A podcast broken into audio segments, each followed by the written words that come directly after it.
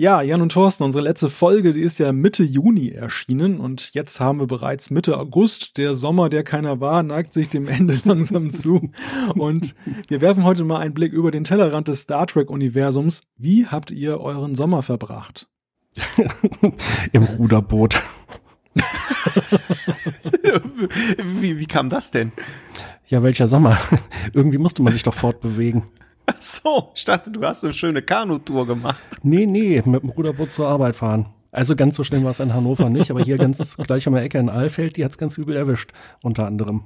Ja, ich hatte äh, noch keinen Urlaub. Ich werde erst im Oktober in Urlaub gehen. Ähm, äh, dafür hatte ich eine sehr spannende Geschäftsreise nach Tokio. Oh. Hm. Und wie warst du in Japan?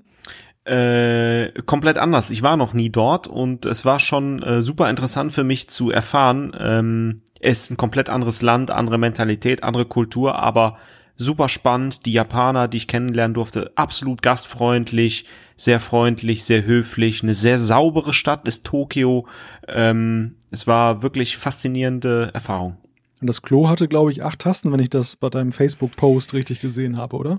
Äh, genau, das ist interessant. Also wer Demolition Man mal geguckt hat, äh, da schaut man Sylvester Stallone dann auch an, weil er sagte, ich habe da mit der Toilette nicht verstanden, da war nur so ein Brett mit drei Muscheln. Bei mir war es ähnlich. Äh, ich hatte die europäische Version der japanischen Toilette, da war ein Brett mit fünf bis acht Knöpfen. Und äh, keiner war übrigens für die Spülung zuständig. das heißt, irgendwo in Tokio steht jetzt so ein Topf, der noch weggespült werden muss. Nein, nein, nein, nein, nein. Der, äh, die, die Spülvorrichtung ist ein, ist ein Kipphebel, der hinter dem Spülkasten äh, integriert ist. Okay. Aber dafür war der Knopf, der zweite von rechts toll, der spielt nämlich Musik ab. Eine Science-Fiction-Toilette. Absolut. Do not use while in Space Dog. Aber Malte, wie hast du denn den Sommer verbracht? Ich war eine Woche im Odenwald unterwegs. Klassischer Familienurlaub. Ja, und ansonsten habe ich halt immer darauf gehofft, dass es mal schön wird, dass man einen Tagesausflug machen kann oder so. ja, darauf warte ich bis heute. ja, es gab zwischendurch mal ein paar schöne Tage. Heute am Sonntag sollte es eigentlich ganz schön werden und dann regnete es doch wieder. Aber wir wollen nicht klagen und das, was jetzt kommt, das ist ganz und gar nicht zum Wegspülen. Das ist jetzt nämlich der Trackcast Nummer 61. Und ja, man könnte im Sommer ja auch zur Abwechslung mal ein Buch schreiben. Hoho, kleiner Hinweis. Hallo, hier ist Captain Riker und ihr hört den Trackcast. Energie, Energie. Trackcast, der Star Trek Podcast mit Jan-Patrick Schlame, Thorsten Kroke und Malte Kirchner. Back to the Books, so heißt das Motto des 61. Trackcasts. Wir wollen uns dem Thema Literatur und Star Trek heute mal von einer ganz anderen Seite nähern, nämlich nicht der des Lesers, sondern des Autors. Dazu haben wir Bernd Perplis eingeladen. Er hat viel übersetzt, aber er hat auch selbst eine Trilogie namens Prometheus geschrieben und wir freuen uns sehr, dass er in dieser Folge nachher unser Gast ist.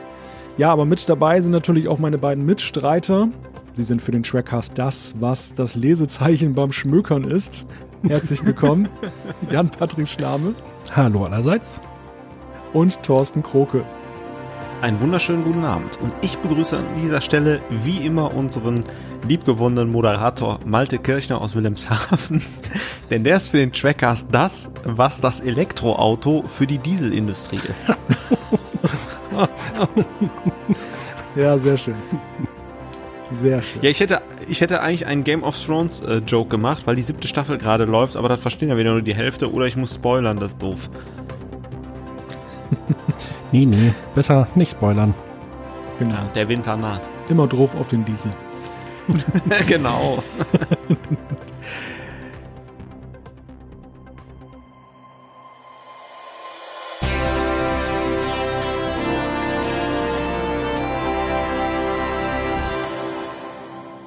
Nachrichten. Ja, wir waren ja eine ganze Weile nicht auf Sendung und in dieser Zeit hat sich dann doch eine ganze Menge ereignet, was unser aller Lieblingsserie oder neue Lieblingsserie angeht, Star Trek Discovery. Ich habe hier mir als Stichwort äh, notiert ähm, ein Samson-Zitat aus der Sesamstraße. Uiuiuiuiuiui. Solange jetzt nicht Herr von Bödefeld um die Ecke kommt. das waren noch Zeiten, als es noch Herr von Bödefeld gab. Also das ist ja, ja. ich glaube, mittlerweile komplett anders. Ich weiß auch nicht mal mehr, wo Sesamstraße läuft, davon mal abgesehen. Nein, wir wollen nicht über die Sesamstraße sprechen, wir wollen über Star Trek Discovery sprechen und die erste Nachricht, die ich mir hier notiert habe, ist, dass wir jetzt einen definitiven Starttermin haben, der 25. September. Das ist ja, glaube ich, und ich gucke so ein bisschen in die Runde und ernte Nicken, das, was wir auch schon so erwartet haben, was ja ungefähr so Start ist. Also der Sommer, der sogenannte Sommer ist vorbei. Die Leute sitzen wieder zu Hause in ihrem Pantoffelkino und äh, fragen sich, was kann ich mir Schönes anschauen. Eigentlich ein guter Termin, oder? Jo, also äh, ungefähr ja der Termin, wo viele, äh, wo viele Serien in den USA starten.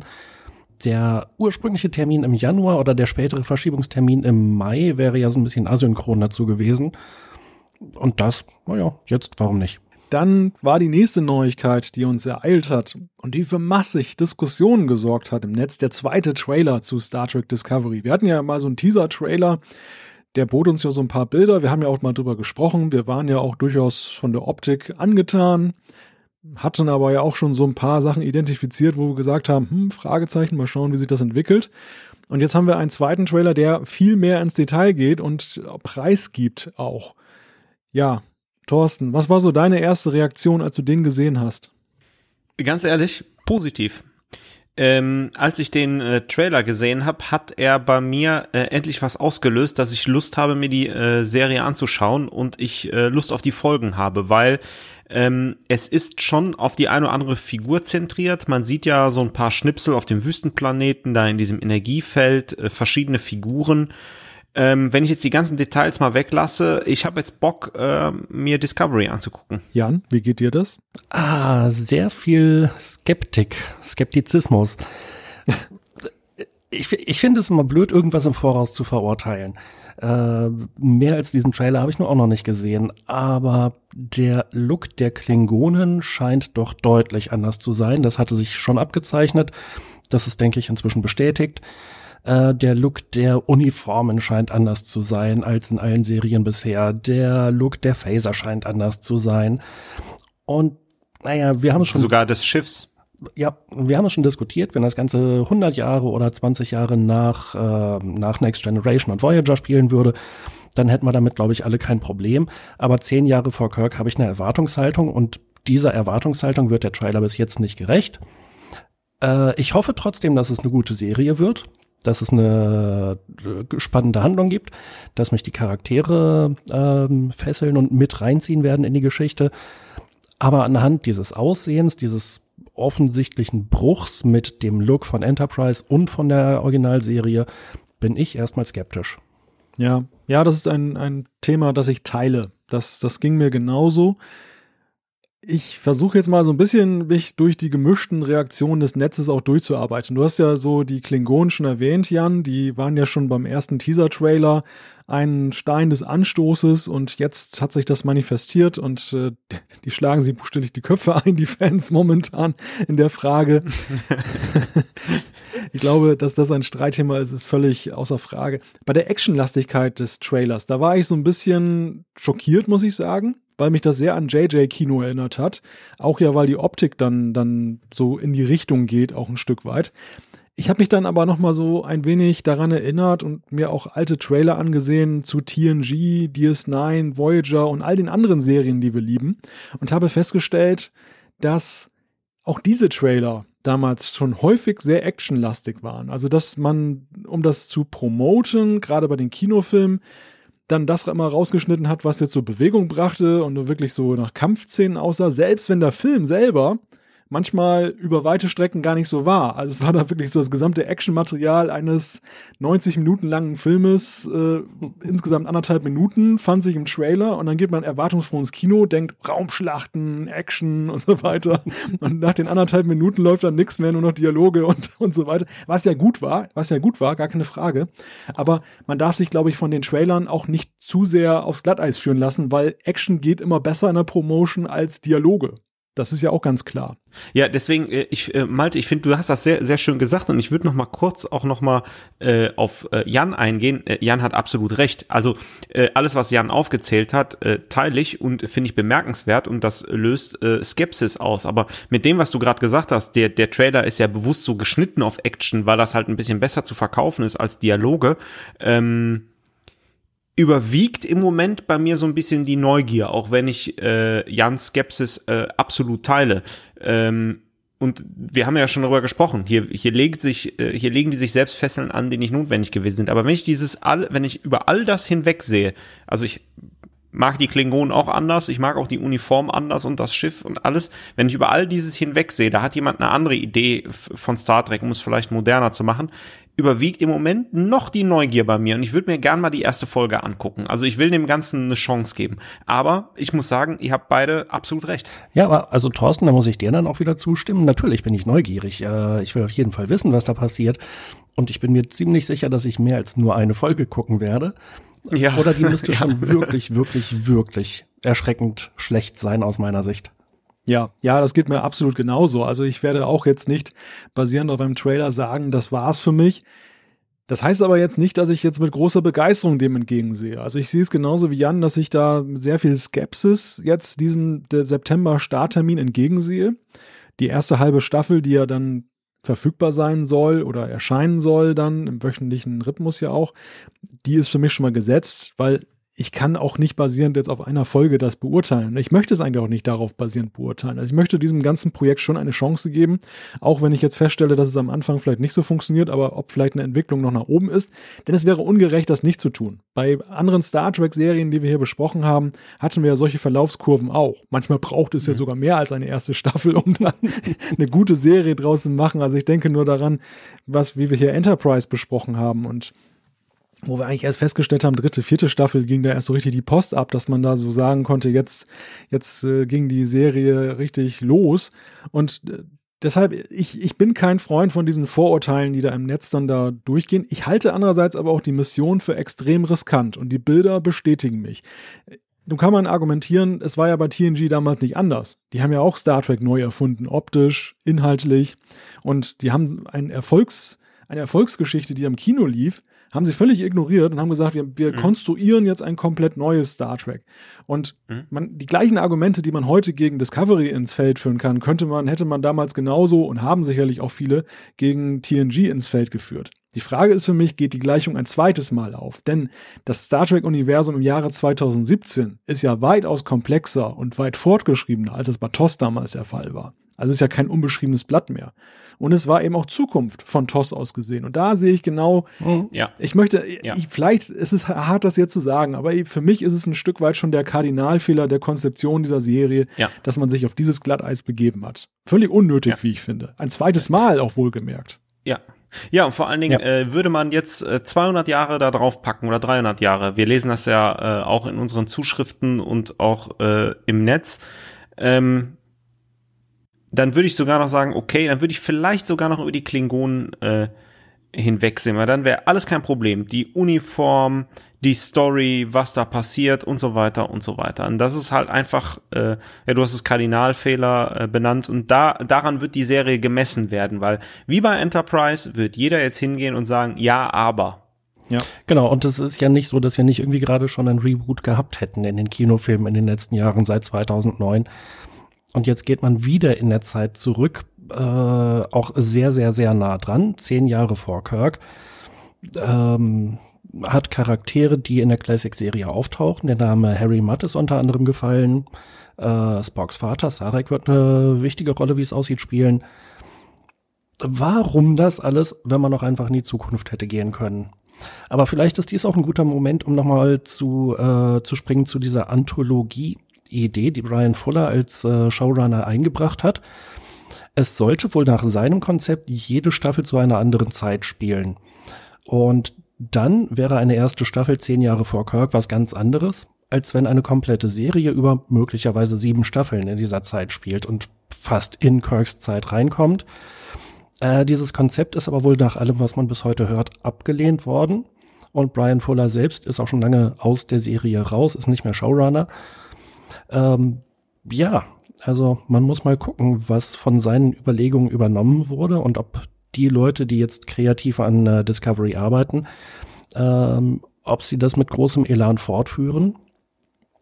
Es munkelt jedenfalls, oder es wird jedenfalls gemunkelt, äh, dass Nicholas Meyer, der Regisseur der Filme 2 und äh, 6, der ebenfalls als Produzent bei Discovery beteiligt ist, dass der schon an einer neuen Serie oder Staffel arbeitet, wo es um Khan geht. Die Zeit zwischen der Classic-Folge, wo Khan auftauchte, und dem zweiten Kinofilm Der Zorn des Khan. Und das könnte diese Anthologie-Idee offensichtlich wieder aufgreifen. Und da verdichten sich die Gerüchte, dass er da schon dran arbeitet. Ähm, wir haben auf der Seite trackcast.de auch einen Beitrag dazu geschrieben. Da hängen dann auch letzten Endes wieder Sachen dran, wie zum Beispiel die Frage, was ist eigentlich mit dem Deal mit Netflix? Läuft, ist das in den Deal eingeschlossen oder nicht? Und im Moment sieht es so aus, dass äh, Discovery praktisch zum Erfolg verdammt ist. Diese Serie darf nicht scheitern. Ansonsten hängt bei CBS und bei Netflix eine ganze Menge da dran. Ja, aber das ist auch, äh, äh, ich finde das gut zusammengefasst und äh, der Artikel ist auch echt gut. Ähm, auf äh, Star Trek Index beziehungsweise auf trackcast.de. Aber da ist ja eine Captain Zulu Serie mir noch lieber, als wenn ich guck, wie der Khan aus der Schlafkapsel äh, zu, ich habe jetzt äh, City Alpha 5 oder 6, ich bringe die immer durcheinander wie Chekhov, äh, wenn er sich da auf den Weg hin macht, meine Herren, das will ich jetzt nicht in der will ich jetzt nicht in der Serie sehen, ja? Thorsten, psch, das ist doch die dritte Staffel mit Zulu. also man, man muss vielleicht dazu sagen, Q, der wusste ja schon im Finale von The Next Generation, das Problem liegt in der Vergangenheit und Picard brauchte ja auch dann eine ganze Doppelfolge, um dann Orgel Sings herauszufinden, dass eben die Anomalie nicht in der Zukunft zu bekämpfen ist, auch nicht in der Gegenwart, sondern in der Vergangenheit. In der Vergangenheit. Und, und äh, hätten die Star Trek Autoren das auch mal beherzigt und würden nicht ständig in die Vergangenheit gehen, denn das ist der Quell allen Übels sozusagen. das noch eben eingeschoben. Aber diese diese Idee, verschiedene Zeiten zu nehmen und die miteinander zu verbinden. Ich habe die ganze Zeit darüber nachgedacht, wo ich das schon mal irgendwie gesehen habe, jetzt als Film. Und es gibt da einen schönen Film, der heißt Cloud Atlas, der greift diese, diese Idee so auf. Und da an den Film fühlte ich mich erinnert, als ich das damals zum ersten Mal gelesen habe. Und ich fand das Konzept eigentlich ganz charmant. Also wenn wir darüber reden, eine Serie jetzt mal ganz anders zu machen, Star Trek neu zu erzählen, dann ist das eine fantastische Geschichte. Nur wenn das jetzt so läuft, dass man jetzt irgendwie schon parallel eine neue Serie macht oder dass irgendwie so jetzt komisch kommuniziert wird für die zweite Staffel, ah, dann ist das natürlich wieder ein PR-Desaster sondergleichen, was ja irgendwo aber ja leider konsequent ist, wenn wir uns die bisherige PR-Geschichte von Discovery ansehen. Aber das ist natürlich dann so, bei allen Problemen, die wir ja schon festgestellt und hier besprochen haben, ist das natürlich nochmal so oben was draufgestapelt, oder? Ja. Wir hatten ja schon mal angesprochen, diese Dokumentation Chaos on the Bridge über vor allem die erste Staffel Next Generation und was hinter den Kulissen alles schiefgegangen ist. Äh, ich glaube, davon wird es in ein paar Jahren einen würdigen Nachfolger geben über Discovery. Ich schätze, William Shatner ist schon mit der Kamera in den Sets unterwegs. Und das wohlgemerkt völlig unabhängig davon, ob Discovery scheitern sollte oder ob es ein neues goldenes Zeitalter von Star Trek einleitet, was ich ja durchaus hoffe, dass es das tut. Ähm, aber ja, das, das Chaos, was da im Moment hinter den Kulissen zu herrschen scheint, wird nicht weniger. Wieso fällt mir gerade dieses endmäßige 20-Minuten-Video ein, äh, wo irgendwie Shatner in Star Trek 5 den Berg erklimmen will, oder wie war das? das auf YouTube da zusammengeschnippelt hat. Daran muss ich jetzt denken. Sehr schön. Ja, ja, es ist, es ist wirklich eine komische Situation. Denkt ihr, dass das daran liegt, dass heutzutage im Jahre 2017 einfach auch durch das Internet und die verschiedenen Verbindungen, die Menschen sind global besser vernetzt, einfach solche Dinge nach außen dringen, die damals bei TNG hinter den Kulissen stattgefunden haben. Also ist das eine vergleichbare Situation oder ist einfach das Chaos jetzt perfekter als im Jahre 1986? Also ich glaube, das ist einfach dem Zeitgeist der heutigen ähm äh, der heutigen Social Media und der heutigen Vernetzung und des Informationsaustauschs ähm, äh, geschuldet. Äh, du hast ja eingangs auch gesagt, wahrscheinlich wäre äh, das der genauso derselbe Shitstorm äh, losgelöst äh, 1987 kurz vor der Veröffentlichung von TNG. Nur da hat es keiner mitbekommen aufgrund der fehlenden Vernetzung. Also ich glaube, die Leute haben dasselbe gedacht, aber jetzt gibt es ein Sprachrohr und Kanal, um seinen Frust ins Netz und in die anonyme Welt äh, hineinzupusten und man sieht das ja äh, bei allen möglichen Sachen, die medial äh, über das Internet verteilt werden. Also das ist halt einfach äh, Zeitgeist. Aber umso mehr, das weiß man, dann geht man auch vernünftig mit Informationen um und äh, lanciert das entsprechend. Und da, das werfe ich CBS vor, dass sie halt das nicht äh, vernünftig vermarktet haben, einfach weil es völlig klar, dass Social Media äh, sich darum kümmert. Hm, ja, also ich glaube auch, dass die die Verknüpfung oder die die Möglichkeiten der äh, Veröffentlichung übers Internet schon dazu führen, dass wir viel mehr mitkriegen heute und auch viel schneller mitkriegen. Ähm, aber ich sag noch mal, die die Menge des Chaos, was da vorherrscht, ist schon ziemlich groß. Äh, und was mich im Moment eigentlich fast nur wundert, ist, dass wir noch keine, keinen wirklich offiziellen Ausraster mitbekommen haben. So ein, äh, so ein Rudi Völler-Moment, wo einer der Autoren sagt, verdammt nochmal, jetzt reicht's mir, aber ihr habt die verdammte Serie noch gar nicht gesehen und schon macht ihr das alle mies. Äh, sondern in der Hinsicht scheint es zumindest zu funktionieren, dass da zusammengehalten wird und auch die Schauspieler haben sich noch nicht beklagt, denn auch die werden ja schon massiv kritisiert, äh, obwohl halt noch niemand mehr als diese Trailer gesehen hat. Ja, aber auch das, finde ich, ist irgendwie so komisch gleichgültig irgendwie. Also es, es hat so den Anschein, als genügt es sich so ein bisschen selbst. Es gibt ja eine, eine Fraktion der Fans, die ja jetzt schon unterwegs ist und sagt, ähm, die ganze Kritik interessiert mich nicht. Ich finde das klasse. Star Trek wird rebootet, egal wie es wird, es wird klasse. Und die scheinen so für mich auch der Maßstab derer zu sein, die das jetzt auf den Markt bringen, die das jetzt da vermarkten. Also die, die erwecken nicht den Anschein, als wenn sich ihre Serie jetzt einer Diskussion stellen muss, sondern es wirkt so fast so sankrosankt und klar, dass das ein Erfolg wird. Da gibt es gar keine Frage. Und dementsprechend ist auch so die Promotion relativ zurückhaltend. Das ist so wie ein Selbstläufer nach dem Motto, ey, es ist Star Trek, okay, wir kommen. Und so, das ist, keiner, keiner hat nur einen, einen leisen Zweifel daran, dass das irgendwie floppen könnte oder dass die Leute das nachher nicht sehen wollen. Und ähm, das ist für mich eine komische Herangehensweise, denn unabhängig mal davon, was uns jetzt hier geboten wird und was wir bislang wissen, ist es ja so, dass Star Trek beileibe ja nun nicht so dieser Selbstläufer zuletzt in den letzten zehn Jahren gewesen ist, wie es mal seinerzeit der Fall war. Und gerade was das Serienbusiness anging, war Star Trek überhaupt nicht mehr Selbstläufer, sondern die Pause ist ja gerade entstanden, weil es so erfolglos war zuletzt. Oder zumindest nicht den Ansprüchen genügt hat, die die Studios, die Paramount eben auch hatte, an den Erfolg einer solchen Serie. Und dann hat man kurzerhand den Kanal zugedreht. Und das finde ich, ist schon sehr merkwürdig, wie, wie man da jetzt mit umgeht. Vielleicht ist es so ein bisschen genährt und getränkt durch diesen JJ, durch diese JJ-Euphorie, die da am Laufen ist, dass man gesehen hat, okay, wenn man die Kinofilme rebootet, dann haut das schon hin. Und auch da war die PR-Maschinerie ja ähnlich gelagert. Man hat ja auch dieses TNG-Desaster ja auch gar nicht mehr aufgearbeitet und hat einfach so getan, es kommt ein neuer Star Trek-Streifen und Peng vielleicht ist das so die, die, die Strategie, vielleicht geht sie auch auf, wer weiß, aber im Moment kommt mir das alles so ziemlich komisch vor und ja, wir, ja, wir haben noch viel Gesprächsstoff. Es kommt ja noch dazu, dass die Filme offensichtlich jetzt auch nicht so erfolgreich sind. Also Beyond, äh, soweit ich das mitbekommen habe, gilt ja mehr oder weniger als Flop und ein vierter Film steht, glaube ich, im Moment in den Sternen. Ja, aber du gibst mir doch selig recht, dass so diese Haltung ist, wir lassen uns das nicht kaputt reden. Also das, man stellt no. sich gar nicht erst dieser Debatte. Das, das war ja von, von Anfang an der Fall, dass wir von Anfang an gesagt haben, zu wenig Informationen, zu wenig Hype schüren. Ähm, und jetzt, ja, die, die Kritik, die bisher geäußert wurde. Äh, es gibt ab und zu mal Interviews, wo jemand sagt, naja, die Klingonen sehen schon anders aus, das stimmt, aber wartet doch erst mal ab. Ja, aber das kann ja souverän sein, ne? Ich muss ja auch nicht in jedes Stammtischgeplauder bei Social Media irgendwie noch meinen Senf dazugeben. Äh, dann schalte ich halt auf Durchzug. Also man muss ja nicht in jeden Ring steigen. Ja, da Weil was passiert, recht, was, was, was passiert, äh, man, man sieht das ja äh, bei einigen Computerspielen, dann ist dann doch mal eine autorisierte Person und dann freuen sich dann zwei, aber 30 nehmen das dann zum Anlass, um da auch noch mal irgendeinen geistigen Müll in die Tastatur zu klimpern. Und das ist ja keine Diskussion auf einer vernünftigen Ebene. Und deswegen, äh, ich würde das auch ignorieren. Ja, es ist, kommt natürlich dieser, wie man es macht, ist es verkehrt Aspekt dazu. Wenn sie jetzt was sagen würden oder offiziell Bestellung beziehen würden, äh, wer weiß, vielleicht würden sie noch mehr kritisiert und noch mehr massakriert.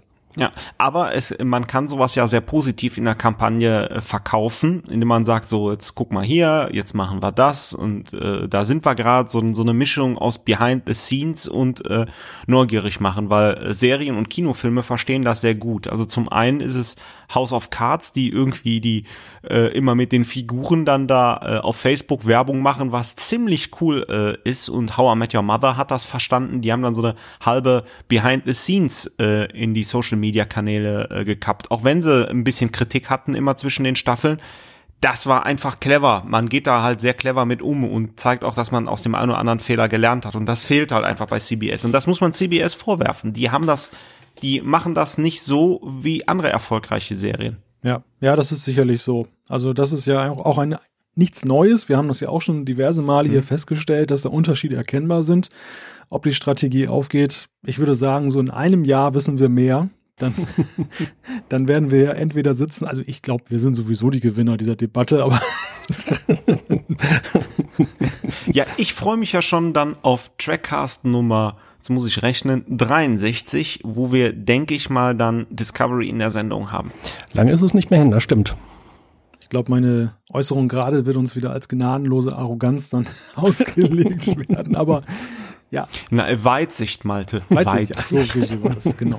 So. Immer positiv in Social Media. Ja, apropos Weitsicht, habt ihr noch weitere Nachrichtenthemen? Ich ernte Kopfschütteln. Dann würde ich sagen, belassen wir es bei den Nachrichten und wechseln wir das Fach. Ja, kommen wir zum Hauptteil der Sendung. Wir wollen heute über Star Trek und die Literatur sprechen. Das haben wir ja schon einmal gemacht in Trackcast Nummer 32. Damals hatten wir Florian Hilleberg da.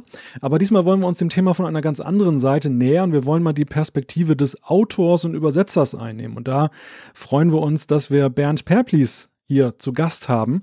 Er ist Übersetzer und Autor von Star Trek-Romanen und das eine ganze Menge. Ich war wirklich baff, als ich deine Homepage gesehen habe, Bernd. Erstmal herzlich willkommen. Hallo, ja, freut mich, dass ich hier sein kann bei euch. Ja, wir wollen heute mal über deine spannende Tätigkeit sprechen. Und ähm, ich fange einfach mal mit einer Frage an, die mir gleich so unter den Nägeln brannte. Ist der Alltag eines Science-Fiction-Autors denn so spacig, wie man ihn sich vielleicht vorstellt? Wie genau stellt man ihn sich denn vor? Also wie spacig soll es denn werden? Eigentlich ist er, wie soll ich sagen, relativ normal. Ich äh, stehe auf, ich gehe in den Keller an meinen Laptop oder an meinen Computer und schreibe dort tagsüber und dann gehe ich wieder, also nach Hause ist das falsche Wort, ich bin ja zu Hause die ganze Zeit, aber dann verlasse ich den Arbeitsplatz wieder. Also äh, ich sitze nicht in, äh, äh, im Cockpit eines Raumschiffs und verfasse da meine Romane oder äh, habe eine, eine Blade Runner Atmosphäre mit schummrigem Neonlicht und Regen vor dem Fenster, also gelegentlich schon, aber im Augenblick nicht. Also ähm, ich, ich würde sagen, es ist sehr viel normaler, als, äh, als man es sich vielleicht vorstellt. Hm. Auch keine Star Trek-Kompositionen im Hintergrund oder die Space Night in Dauerschleife oder sowas? Oh doch, das teilweise schon, ja. Also äh, gerade wenn ich Romane übersetze, dann höre ich eigentlich ganz gerne Film-Soundtracks dazu, einfach um mich berieseln zu lassen, ohne auf irgendwelche Texte achten zu müssen.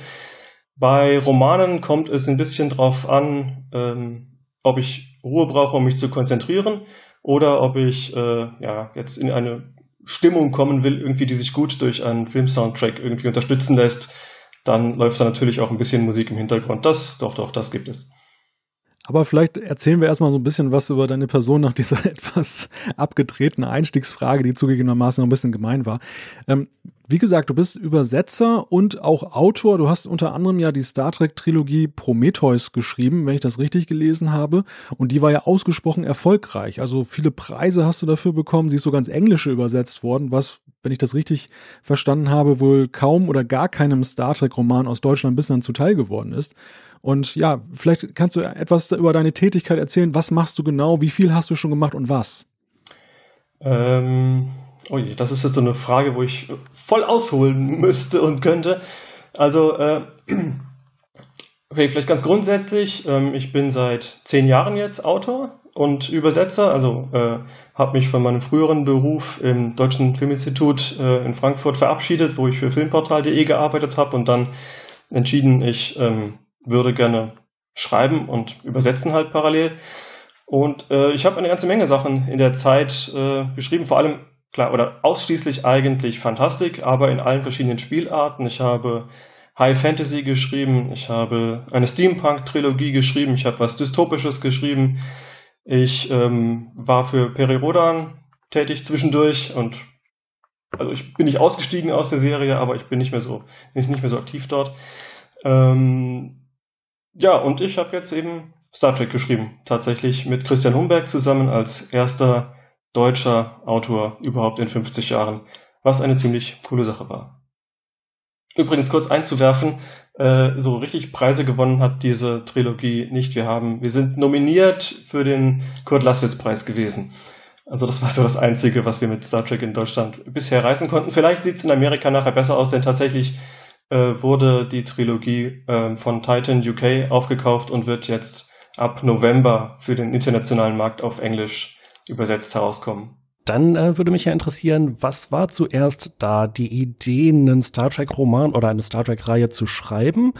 Oder hast du erst angefangen, äh, Star Trek-Romane oder generell Sachen zu übersetzen? Ich habe als Übersetzer angefangen. Also Star Trek-Fan bin ich, äh, ich glaube, seit das erste Mal das Raumschiff Enterprise in der Next Generation-Version über den Bildschirm vom ZDF geflogen ist, also seit Ah. Ja, also mit, mit zwölf oder sowas bin ich da eingestiegen und auch immer Fan geblieben.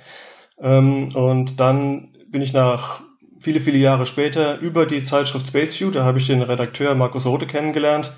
Und der ist dann ja der äh, Programmleiter bei CrossCult geworden, dem Verlag, der die deutschen Star Trek-Romane rausbringt. Und der hat mich praktisch mitgenommen. Und ähm, deshalb bin ich als Übersetzer untergekommen und habe dann eine ganze Weile Star Trek Romane tatsächlich übersetzt, vor allem Next Generation Romane und ähm, die Star Trek Enterprise Romane, die äh, mache ich eigentlich exklusiv. Und ja, als dann ähm, zum 50-jährigen Geburtstag der nahte sozusagen, wir waren irgendwie zwei Jahre vorher, und CrossCult hat sich gefragt, was könnte man vielleicht machen, um den deutschen Fans irgendein besonderes Geschenk anzubieten. Und da war natürlich bei uns allen, also sowohl im Verlag als auch bei äh, Christian und mir, wir kennen uns schon sehr lange, ähm, war der Wunsch da vielleicht auch, könnte man vielleicht mal einen deutschen Star Trek-Roman schreiben. Das wäre fantastisch. Nur äh, das Problem war tatsächlich, das ging lange Zeit überhaupt nicht. Also das war, äh, Star Trek-Romane zu schreiben, war ein Vorrecht von äh, Pocketbooks in Amerika. Die durften das als einzige, die hatten die Lizenz dazu. Und dann hat sich irgendwas geändert bei CBS. Ich weiß gar nicht genau was. Das ist so eine Sache, die hinter den Kulissen lief. Und plötzlich war theoretisch die Möglichkeit da, die Lizenz für nicht US, also zum Beispiel also deutsche Star Trek Romane zu kaufen. Und da hat äh, CrossCult ist in die Bresche gesprungen, den, den Fuß in die Tür gesteckt und hat wild angefangen zu verhandeln um die 16 Monate rum. Und am Ende war das grüne Licht da und wir hatten die Erlaubnis, Star Trek Romane zu schreiben. Da stellen sich natürlich irgendwie für mich tausende Fragen. Äh, wahrscheinlich ist das bei den amerikanischen Autoren oder den englischsprachigen ähnlich. Ähm, wie ist denn das mit den Vorgaben? Kriegt ihr da irgendwie so eine Art Bibel, von wegen ihr müsst dieses und jenes beachten? Oder wird von euch er, äh, Autoren erwartet, dass ihr einfach irgendwie die, die Romane kennt, die es schon gibt? Äh, oder ist diese Reihe, die ihr da geschrieben habt, sowieso etwas außerhalb von ja, den, den anderen Star Trek-Universen angesiedelt, so dass ihr nicht so große Probleme äh, habt, in die Kontinuität euch einzufinden? Also grundsätzlich muss man dazu sagen, dass ähm, CBS als Lizenzgeber für all diese Romane, egal ob jetzt Pocketbooks oder Crosscult, denen ist total egal, was in Romanen passiert. Das ist, äh, also hm. zumindest für ihre Serien. Also wenn die irgendwie jetzt ihr Star Trek Destiny herausbringen, dann ist denen erstmal völlig egal, was in den Romanen erzählt wird. Die machen einfach, was sie wollen, weil der Kanon Star Trek ist erstmal nur, was im Fernsehen lief und was äh, im Kino lief. Also das heißt also, dann kann auch durchaus auch äh, irgendwie eine Nebenfigur sterben. Ich, also dazu komme ich gleich, aber äh, nee, Ach so, okay, sorry, also, sorry. Ähm, ich wollte nur sagen, dass ähm, wir könnten theoretisch erstmal machen, was wir wollten, oder die Romanautoren von, aus Amerika können machen, was sie wollten, wir können machen, was wir wollten. Ähm, allerdings wollen sie natürlich trotzdem alles sehen. Das heißt, äh, wir mussten das Exposé einreichen. Das war jetzt nur irgendwie fünf, sechs Seiten auf, auf Englisch, wo wir halt alles beschrieben haben, worum es gehen soll grundsätzlich und das haben sie dann abgenickt irgendwann. Und dann haben sie uns aber erstmal schreiben lassen. Also wir haben nichts irgendwie bekommen, keine Bibel oder so. Die gehen schon davon aus, äh, dass die Autoren wissen, was sie tun und, und wenn sie irgendwas nicht wissen, dann ist das auch erstmal egal. Wie gesagt, alles, was Autoren schreiben, ist für die ja kein Kanon. Das ist das Problem der Autoren, dass sie gucken müssen, dass sie zu den Serien passen, wenn sie das wollen. Und trotzdem mussten wir, als das Buch fertig war oder als die Trilogie fertig war, mussten wir alle drei Bände auf eigene Kosten ins Englische übersetzen lassen. Und das musste dann nach Amerika geschickt werden und dort wurde dann irgendjemand engagiert bei, entweder war es bei CBS, ich weiß es nicht genau, oder ein, ein externer Spezialist und der hat die alle drei auch wirklich gelesen, die Bände, und der hat sie alle drei kommentiert. Allerdings ähm, nicht so sehr auf, auf den Literaturkanon hin, also ich weiß nicht genau, ob der wusste, was in den, was in den The Fall-Romanen zum Beispiel passiert, aber er wusste halt schon sehr gut, was in den TV-Serien passiert. Und wenn es dann irgendeine Stelle gab, die ihm komisch vorkam, hat er an die Seite geschrieben, hier, keine Ahnung, in der und der Folge ist das irgendwie anders, das geht so nicht. Oder Spock sagt hier irgendwas oder benimmt sich hier komisch, redet hier komisch, ändert das mal. Also ähm, die haben schon drauf geguckt und haben dann auch Änderungswünsche gehabt, wenn auch nicht sehr viele. Und wie gesagt, nur auf den Filmkanon hin bezogen. Ob wir jetzt den amerikanischen Autoren widersprechen, das war CBS völlig egal. Dass wir das nicht tun, das war Christians und mein persönlicher Wunsch. Also wir wollten, dass Star Trek Prometheus wirklich sich in diese Geschichten, die die Amerikaner schon geschrieben haben, gut einfügt, damit Fans das mitlesen können und nicht das Gefühl haben, auch die Deutschen, die machen sowas für sich irgendwie. Das soll alles möglichst rund wirken. Habt ihr dabei einfach nur aus dem geschöpft, was ihr als Übersetzer ohnehin professionell macht, also die Bücher, die ihr zwangsläufig lesen müsst, äh, oder lest ihr darüber hinaus auch Star Trek-Romane einfach in der Freizeit? Ähm, selten, gebe ich zu. Also ich habe natürlich früher viele Star Trek-Romane gelesen, weil ich Spaß dran hatte. Aber äh, aus Zeitgründen lese ich heute tatsächlich vor allem die, die ich übersetze. Was aber witziger und praktischerweise halt welche waren, die durchaus direkt im Umfeld von Star Trek Prometheus angesiedelt sind. Also ich habe zum Beispiel den, äh, den Takedown übersetzt, auf Deutsch Jagd, der direkt nach Star Trek Prometheus spielt und der Christian gehörte zu den Übersetzern, die an der The Fall, äh, was also diesen fünf Teilen, äh, beteiligt war und darum wusste der, was dort passiert. Und äh, das hat insofern ganz gut gepasst. Aber abgesehen davon gibt es ja unglaublich viele mögliche Quellen zum Nachschauen. Also abgesehen davon, dass man natürlich die die Folgen sich angucken kann, gibt's ja die Memory Alpha und Memory Beta im Internet, diese, diese Wikipedias und mein, ich habe auch ein ganzes Regal voller Star Trek Bücher und da sind mindestens äh, zwei Bretter irgendwie Sekundärliteratur zu Raumschiffen und Stationen und was es da alles so im Laufe der Jahre gab. Also äh, Möglichkeiten darauf zu achten, dass das alles möglichst stimmig ist, hatten wir genug. Klar, irgendwas rutscht dann immer durch. Also aufmerksame Leser finden hier und da was und sagen, ach, aber bei, bei David Mack, als die Borg angriffen, da wurde doch Kronos zerstört, das schreibt ihr gar nicht. Oder schwer beschädigt. Und wir, oh, tatsächlich, das war vor zehn Jahren, wo ich das las, das habe ich tatsächlich vergessen. In der kleinen Szene sieht Kronos offenbar ganz gut aus bei uns. Naja, das passiert einem mal. Das wäre jetzt aber auch meine Frage gewesen. Wir haben ja, äh, du hast ja gerade schon gesagt, du warst ja äh, TNG-Zuschauer äh, und äh, hast auch so ein bisschen äh, Literatur gewälzt. Also es gibt ja so ein paar Spezialsachen, dass man halt grundsätzlich nicht beamen kann, wenn die Schilde äh, aktiv sind oder äh, dass es nur bis Warp 9,99999 geht, aber äh, niemals über Warp 10 und so weiter und so weiter. Also so Star Trek Insider-Technikwissen mag ich es mal nennen. Das war dann aber für dich weniger problematisch. Äh, äh, anzuwenden in den Büchern? Naja, Recherche war es immer, trotzdem. Also klar, grund, grundsätzliches Fanwissen äh, haben sowohl der Christian und ich natürlich gehabt, das ist klar. Aber äh, trotz allem schaut man dann immer mal wieder gerne ins Internet, in die einschlägigen Lexika oder halt äh, hat die Technikbücher neben sich liegen, falls man irgendeine Szene braucht. Also wir haben ja nicht, äh, also wir haben kein Buch geschrieben, das sich nur in, in Tech-Babble ergeht oder irgend sowas. Insofern ähm, hoffe ich mal, dass wir jetzt keinen Star Trek technischen oder wissenschaftlichen Unsinn geschrieben haben, aber bisher hat sich diesbezüglich, glaube ich, keiner beschwert. Jetzt sind wir natürlich schon mitten in der Diskussion, aber kannst du einen ganz kurzen Überblick geben, worum es bei Prometheus geht, in welcher Zeit das spielt, mit welcher Besatzung? Okay. Ähm, Star Trek Prometheus spielt, äh, ich glaube, zehn Jahre nach dem letzten TNG-Kinofilm. Das müsste, lass mich denken, 2000, 2300, nee, stimmt ja gar nicht, 10 Jahre, 2385 oder sowas spielt, 2385. Ähm, und wir sind in einer Zeit, in der ja relativ viel, ja, die, die Föderation in einem relativ schlechten Zustand ist. Sie haben ja den, den Borg-Angriff, den vor noch der Dominion-Krieg und danach kam dieser Typhon Pact auf, wo sich äh, verschiedene Feindvölker der Föderation zusammengeschlossen haben. Also der Föderation geht es eine Weile gar nicht gut und sie hat sich auch unserer Ansicht sehr von ihrer ursprünglichen Idee, also gerade Starfleet, entfernt halt zu forschen und neue Welten zu entdecken, neue Zivilisationen.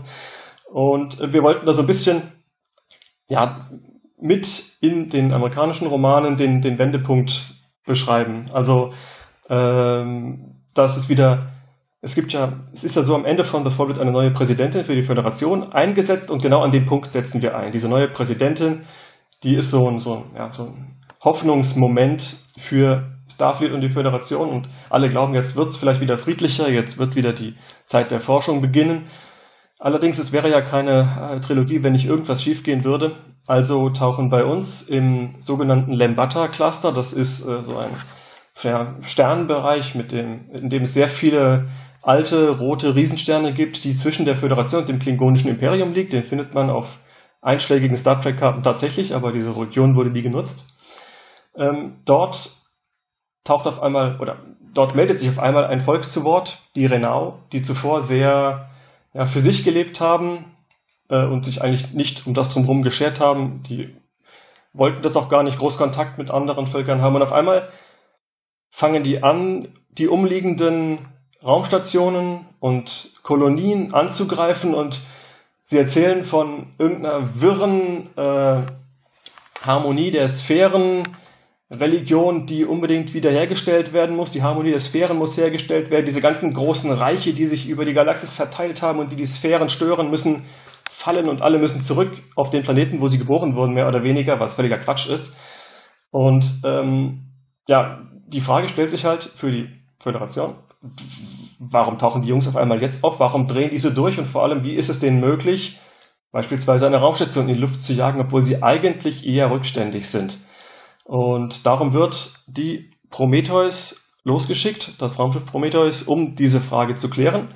Zu der Prometheus selbst ist vielleicht zu sagen, das Schiff wurde in der Voyager-Episode Flaschenpost eingeführt und ist dieses experimentelle, äh, wir können uns in drei Raumschiffe teilen. Raumschiff, der Multivektor-Angriffsmodus ist hier das, äh, das Stichwort.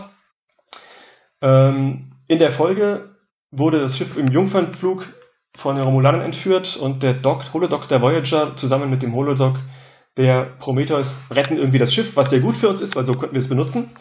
Äh, danach wurde das Schiff witzigerweise nie mehr verwendet von amerikanischen Autoren. Mal in einem Nebensatz hier, mal in einem Nebensatz da. Entschuldigung. Aber es wurde nicht benutzt. Das heißt, wir hatten die tolle Chance, dieses Schiff mit Leben zu füllen und haben ihm dann äh, ja, eine, klar, relativ bunte Besatzung gegeben, unterschiedliche ähm, Völker, zum Teil auch Nebenfiguren aus den äh, Serien, also so sehr, sehr kleine Nebenfiguren. Es gibt beispielsweise bei Voyager einen Bolianer, äh, der heißt Shell. Der ist da noch Ensign und taucht, glaube ich, in einer Folge auf, wo es irgendwie um renitente Ensigns geht, die von Tuvok ausgebildet werden. Und bei uns ist ja, es waren ja Ex-Marquis-Mitglieder. Sorry für das Reingerätschen. Genau, genau, richtig. Und äh, da gehört der dazu und der ist jetzt beispielsweise bei uns der Wissenschaftschef. Das ist ja mittlerweile zehn Jahre später. Er hat sich halt entwickelt. Und ähnlich ist auch eine Sarita Carson, die äh, auf die, in DS9 auf der Defiant gedient hat als äh, Pilotin. Die ist jetzt bei uns auch Pilotin.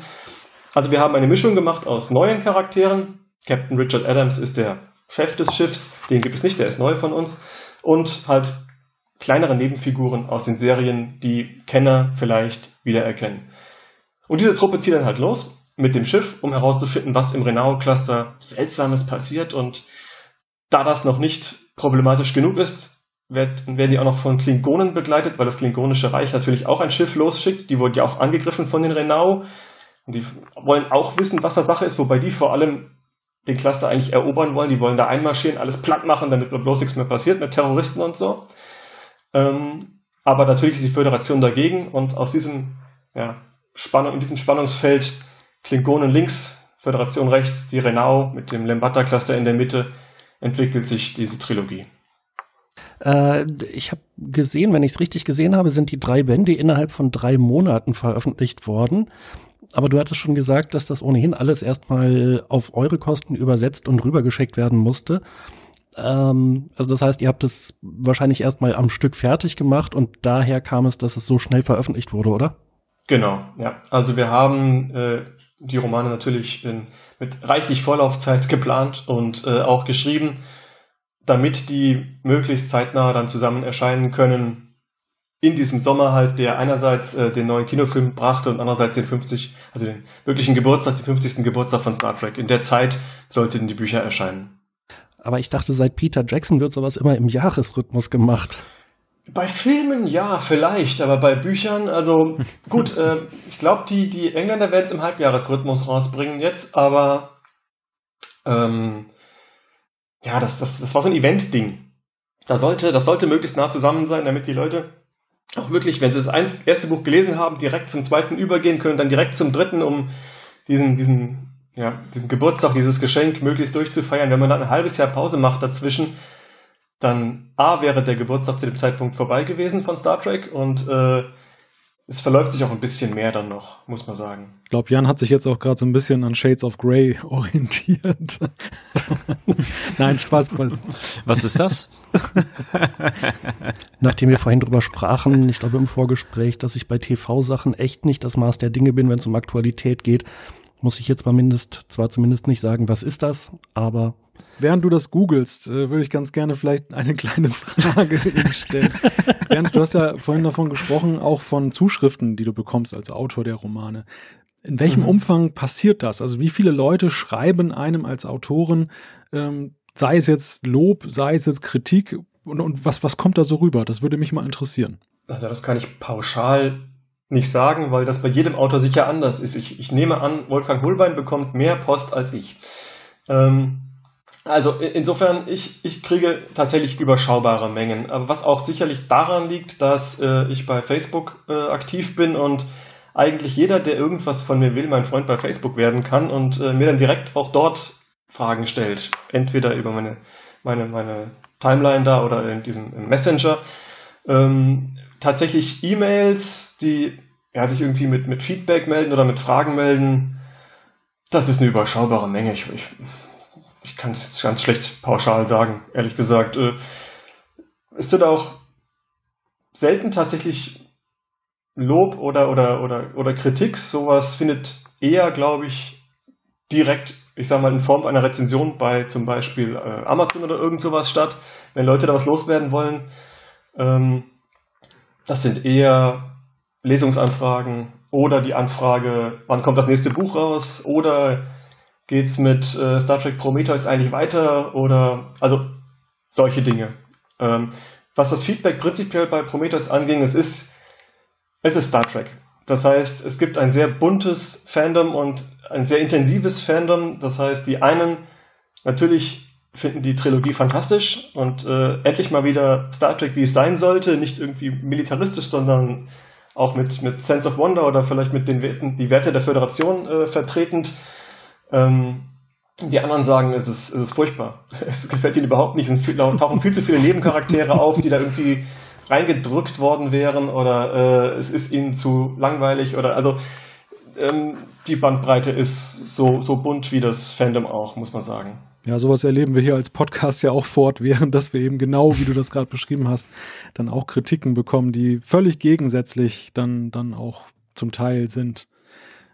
Ja, wobei du hast gerade schon eine Frage angesprochen, die ich natürlich auch gleich anschließen würde. Wie geht's denn weiter? Willst du weitere Bücher schreiben, auch über Star Trek? Also grundsätzlich, die Erlaubnis hätten wir. Ähm, Lust hätte ich immer, klar. Äh, Christian sicher auch. Das Problem ist eher, dass es, ähm, dass es doch relativ aufwendig und teuer ist. Denn anders als normale Bücher muss nicht nur der Autor bezahlt werden, es muss auch der Übersetzer bezahlt werden. Also nochmal das gleiche drauf ungefähr. Und es muss auch die Lizenz bezahlt werden. Und CBS, ähm, ich habe jetzt keine Zahl gehört von, vom Verlag, aber es wurde immer gestöhnt, wenn äh, es um das Thema ging. Also CBS scheint sich das Wort Star Trek oder, oder die Marke Star Trek sehr gut bezahlen zu lassen. Ähm, insofern ist das ein relativ kostspieliges Ding gewesen, was für den Geburtstag natürlich mal drin war. Und ähm, aber es hängt einfach auch vom Erfolg ab, sage ich ganz. Wenn, wenn ihr mehr äh, Star Trek Prometheus-Romane haben wollt, liebe Hörer da draußen, dann äh, kauft äh, Star Trek Prometheus-Romane. So einfach ist das. Oder, oder die Hörbücher. Denn natürlich muss das Ding ein Erfolg sein, damit der Verlag sagt, das machen wir nochmal. Kein Verlag will sein Geld zum Fenster rausschmeißen.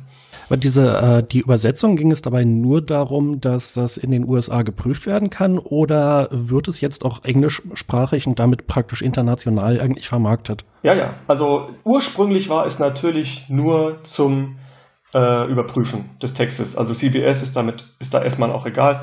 Was wir sonst noch mitmachen, äh, CrossCult hatte ähm, die weltweiten Rechte gekauft, um diese Trilogie zu vermarkten. Ähm, aber nachdem die Texte natürlich alle schon vorlagen, übersetzt lag es nahe, dass sie sagen, wir horchen uns mal um, äh, wer Lust hätte, das in Amerika rauszubringen oder in England. Pocketbooks hat sich sehr bedeckt gehalten. Ich äh, fürchte, dass die ein bisschen angefressen waren, dass jetzt mal jemand außer ihnen Star Trek-Romane schreiben darf. Die wollten irgendwie nicht. Kann ja sein. Ich weiß nicht. Aber äh, zum Glück gab es ja noch andere Möglichkeiten und so ist es jetzt halt äh, Tide in UK geworden die sonst, glaube ich, vor allem Star Trek Sachbücher und vielleicht ein paar Comics gemacht haben. Also die Romane dürften die ersten in dieser Art sein für sie. Gibt es eigentlich schon andere Romane, die sich auf euch beziehen, wo vielleicht Charaktere von euch auftauchen oder ist es noch zu neu dafür? Ich bin mir nicht sicher, ob. Also ich, wir haben mit, ähm, mit John Jackson Miller gesprochen während der Vorbereitungsphase, weil der gerade an seiner äh, an seiner Prey-Trilogie schrieb, als wir Prometheus geschrieben haben. Die erscheint, ich glaube, im nächsten Sommer auf Deutsch, ist aber auf Englisch schon raus. Also, wenn er sich an das, was wir so ganz grob bisschen besprochen haben, gehalten hat, dann hat er zumindest einen Charakter von uns mal auftauchen lassen. Aber richtig Bezug nehmen können die Amerikaner ja noch gar nicht auf uns, weil die Bücher nicht auf Englisch vorliegen. Und welcher US-Autor mm. kann ein deutsches Buch lesen, um sich darauf zu beziehen? Also, wenn das passiert, dann frühestens äh, ja halt jetzt ab, ab November und ähm, da sind die Amerikaner ja schon fast ein internes Star Trek-Jahr weiter mit ihren Abenteuern. Also ich bin mir nicht 100% sicher, wie sehr die da äh, drauf Bezug nehmen. Vielleicht wird mal ein Charakter erwähnt oder so, vielleicht wird mal der Konflikt an sich erwähnt, das hängt auch davon ab, wie viel, also wie viel Spaß die daran haben oder wie wie sehr die das gut finden, dass jetzt auch mal Nicht-Amerikaner Bücher geschrieben haben, in, in ihrem Sandkasten sozusagen gespielt haben. Hm, also das heißt, die Rechte äh, liegen schon vor, aber noch ist euer ist Prometheus nicht in den USA veröffentlicht. Äh, nein, im November kommt der erste okay, Band raus. Also äh, eigentlich wird er ja in England veröffentlicht, aber er wird natürlich weltweit über Amazon mindestens erhältlich sein. Ich habe die Vorbestellmöglichkeit bei Amazon.com gesehen. Ja, aber coole Sache. Auch hier äh, drücke, drücken wir natürlich äh, die Daumen und auch an die Hörer da draußen, wenn ihr äh, Prometheus natürlich nochmal in äh, englischer Version haben wollt, um nochmal die englische Sprache noch ein bisschen zu trainieren und dann nochmal ein englisches Buch zu lesen, wo ihr vielleicht schon das Deutsche gelesen habt, ähm, ja, unterstützt äh, Bernd und den äh, sein Co-Autor, den Christian hier, äh, das wäre eine gute Sache. Shakespeare kann man bekanntlich am besten im deutschen Original genießen. genau. ja. Ach, das geht runter wie Öl. Wir, wir, sind jetzt ja schon sehr weit nach vorne gesprungen in deiner Autorentätigkeit, weil Prometheus ist ja noch ein relativ aktuelles Projekt. Vor allem kümmerst du dich ja um Übersetzungen. Und Übersetzungen ist ja auch so ein gerade mit Blick auf Star Trek sehr sensibles Thema. Wir erinnern uns an viele Debatten über Synchronisation und die Übersetzung vor allem, die dem zugrunde liegen. Wie viel steckt vom Übersetzer in den Übersetzungen drin. Ich meine, es ist ja nicht immer so, dass man den Original-Wortlaut oder jede Sache, die im Englischen halt gut klingt und funktioniert, dann eins zu eins übersetzen kann. Man muss dann ja manchmal eben auch dann den Sinn erkennen, oder was heißt manchmal, wahrscheinlich relativ häufig, und dann irgendwie das äh, gut ins Deutsche rüberbringen. Was, wie ist da dein Empfinden? Einerseits, wie empfindlich sind die Fans und zum anderen, wie schwierig ist die Aufgabe? Ähm, also stimmt tatsächlich, dass äh man kann einen englischen Text nicht wortwörtlich oder, oder, oder eins zu eins übersetzen. Das, das würde in vielen Fällen einfach furchtbar verschwurbelt klingen. Also ähm, es ist wichtig, denke ich, dass ein Übersetzer einfach auch gut auf Deutsch schreiben kann. Und wenn der Leser nicht, mehr, also wenn der Leser einen guten deutschen Text präsentiert bekommt, dann fragt er sich auch gar nicht, ob jetzt jeder Satz exakt die Vokabeln enthält, übersetzt, die der englische Text hat. Er wundert sich erst, wenn es irgendwie anfängt, ja, hakelig zu klingen, irgendwie seltsam zu klingen.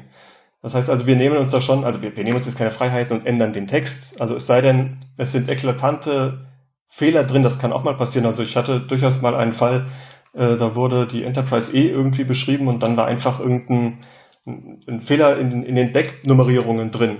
Wenn ich sowas beim Übersetzen bemerke, klar, korrigiere ich. Das haben die einfach im Lektorat übersehen. Also ähm, die Freiheit nehmen wir uns dann schon.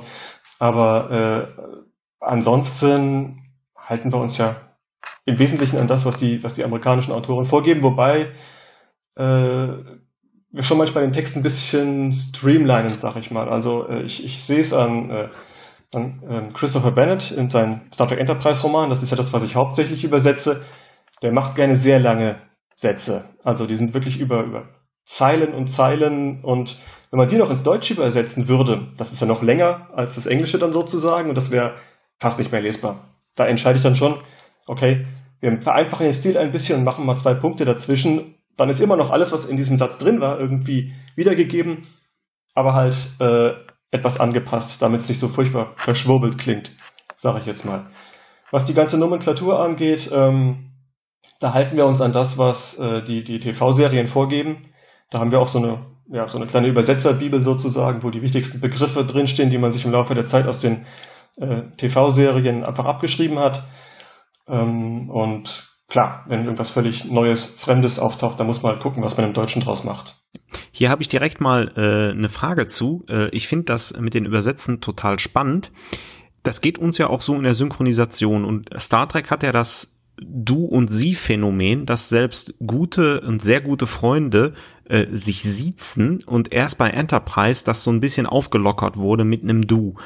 Ähm, wie gehst du denn äh, in den Übersetzungen damit um? Tatsächlich haben wir auch über, also verlagsweit sozusagen festgelegt, ähm, dass gerade Leute, die schon wirklich Jahre zusammen auf einem Schiff dienen äh, und auch merklich Freunde sind, sich jetzt einfach duzen. Also bei Enterprise sowieso, da ist es ja auch, auch alles ein bisschen lockerer, sage ich mal, als bei den anderen Serien, aber äh, selbst bei TNG, ähm, ich kann es jetzt aus dem Stegreif nicht sagen, aber ähm, ja, Jordi und Data beispielsweise, die sehr viel, die sehr gute Freunde sind und sehr viel Freizeit miteinander verbringen. Oder auf DS9 waren es ja äh, Begier und O'Brien.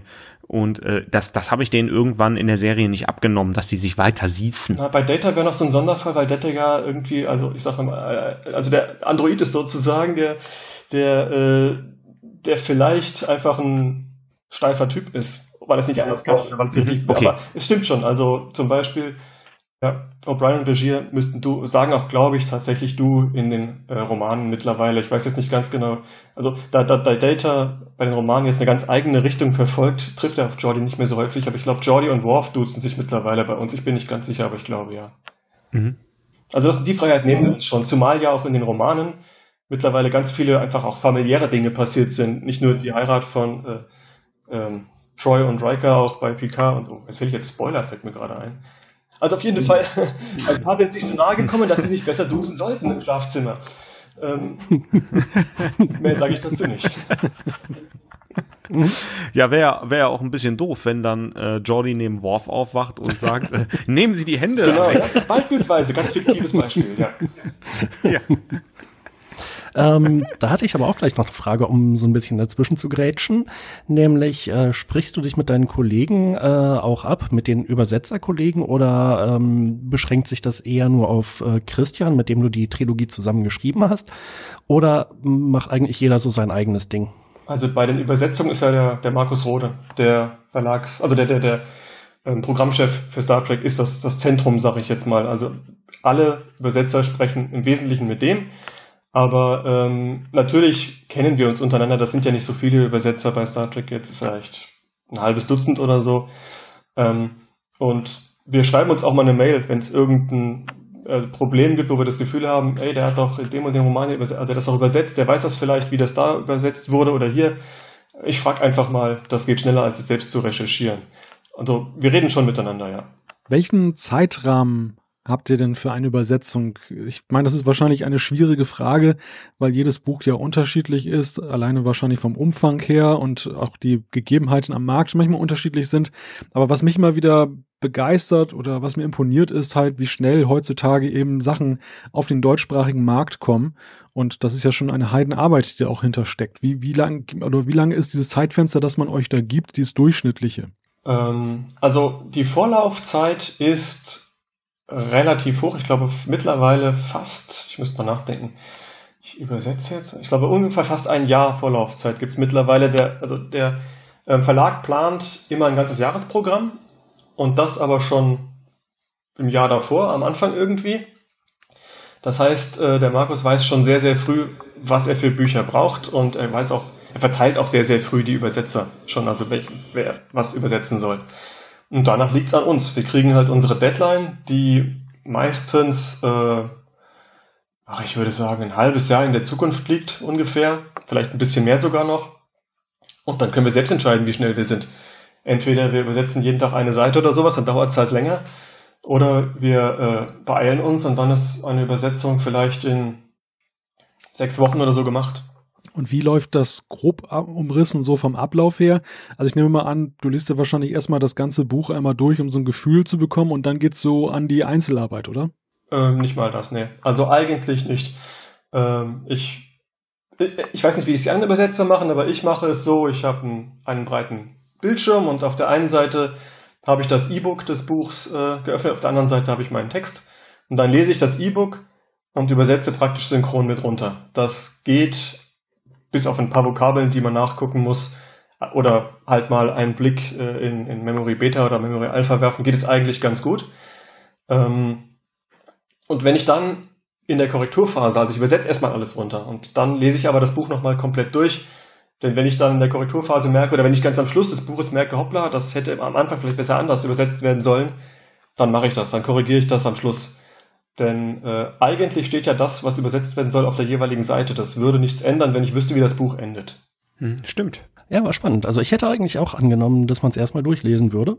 Weil was, was, was, was bringt mir das, wenn ich wüsste, wie das Buch endet sozusagen? Es ist ja nicht, dass ich irgendwo hinsch auf irgendeinen Charakterzug oder auf irgendein Event hinschreiben muss. Alles, was der Autor möchte, dass gesagt wird, ist exakt auf der Seite zu lesen. Und ähm, wie gesagt, von so ja, Kleinigkeiten abgesehen, die vielleicht erst im, äh, im Detail ganz am Ende verständlich werden, also das sind dann meistens Begrifflichkeiten, ähm, kann man das eigentlich sehr gut direkt während des Lesens übersetzen. Und wie gesagt, dafür habe ich die Korrekturphase, wo ich alles nochmal durchlese und auch abgleiche mit dem englischen, also Roman, wenn ich irgendwelche Stellen finde, wo ich sage, hoppla, das hätte ich vielleicht anders übersetzen sollen. Und so klappt das eigentlich ganz gut. Ich spreche jetzt wieder nur für mich, aber ich denke, dass die meisten Übersetzer das machen. Ja, also ich glaube, diese Kleinigkeiten waren es auch, die ich dabei vor allem im Hinterkopf hatte. Wahrscheinlich habe ich dem einfach einen äh, zu hohen Stellenwert beigemessen. Ja, wie gesagt, das kann man am Schluss ja noch ganz gut verbessern, wenn man dann äh, macht man sich irgendwie eine Anmerkung, nochmal checken am Ende und äh, diese Korrekturphase, die hilft einem dann diese, diese Details auszubügeln, zumal es ja auch immer noch ein Lektorat gibt, äh, bevor die Bücher dann in den Druck gehen. Und es gibt sogar nochmal ein Korrektorat. Also es lesen noch mindestens zwei Personen, bevor das Buch in den Druck geht. Und auch die gucken nochmal, ob irgendwas nicht ganz stimmig ist. In dem Zusammenhang äh, noch eine Frage, äh, auch an die Technik des Übersetzens. Es gibt ja dann irgendwann neue Namen und neue Begriffe und ich finde immer faszinierend, manchmal wird das sehr cool mit übersetzt und manchmal nicht. Beispiel Game of Thrones, da heißt die Stadt äh, King's Landing wird, nach, wird mit Königsmund äh, übersetzt, beispielsweise um mal ein Star Trek Fairness äh, Beispiel zu nehmen. Was eher nicht so gut klappt, ist bei Star Wars, da gibt's ja diese TIE Fighter und X-Wing-Jäger oder X-Wing-Jäger. Die werden zu X-Flügler manchmal und TIE-Jäger übersetzt, was ich jetzt eher weniger glücklich finde. Äh, wie gehst du denn mit neuen Begriffen oder mit solchen Fachbegriffen um?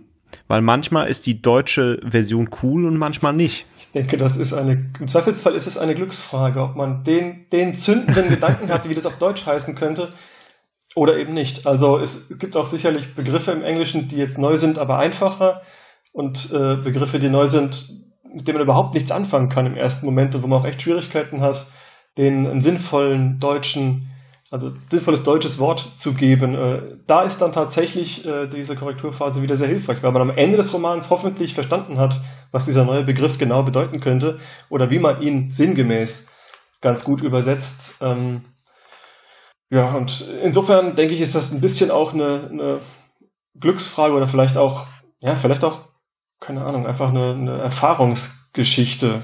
Ähm, was zum Beispiel bei CrossCult ähm, gar nicht mehr besetzt wird, ja, sind ja die, äh, die Ränge.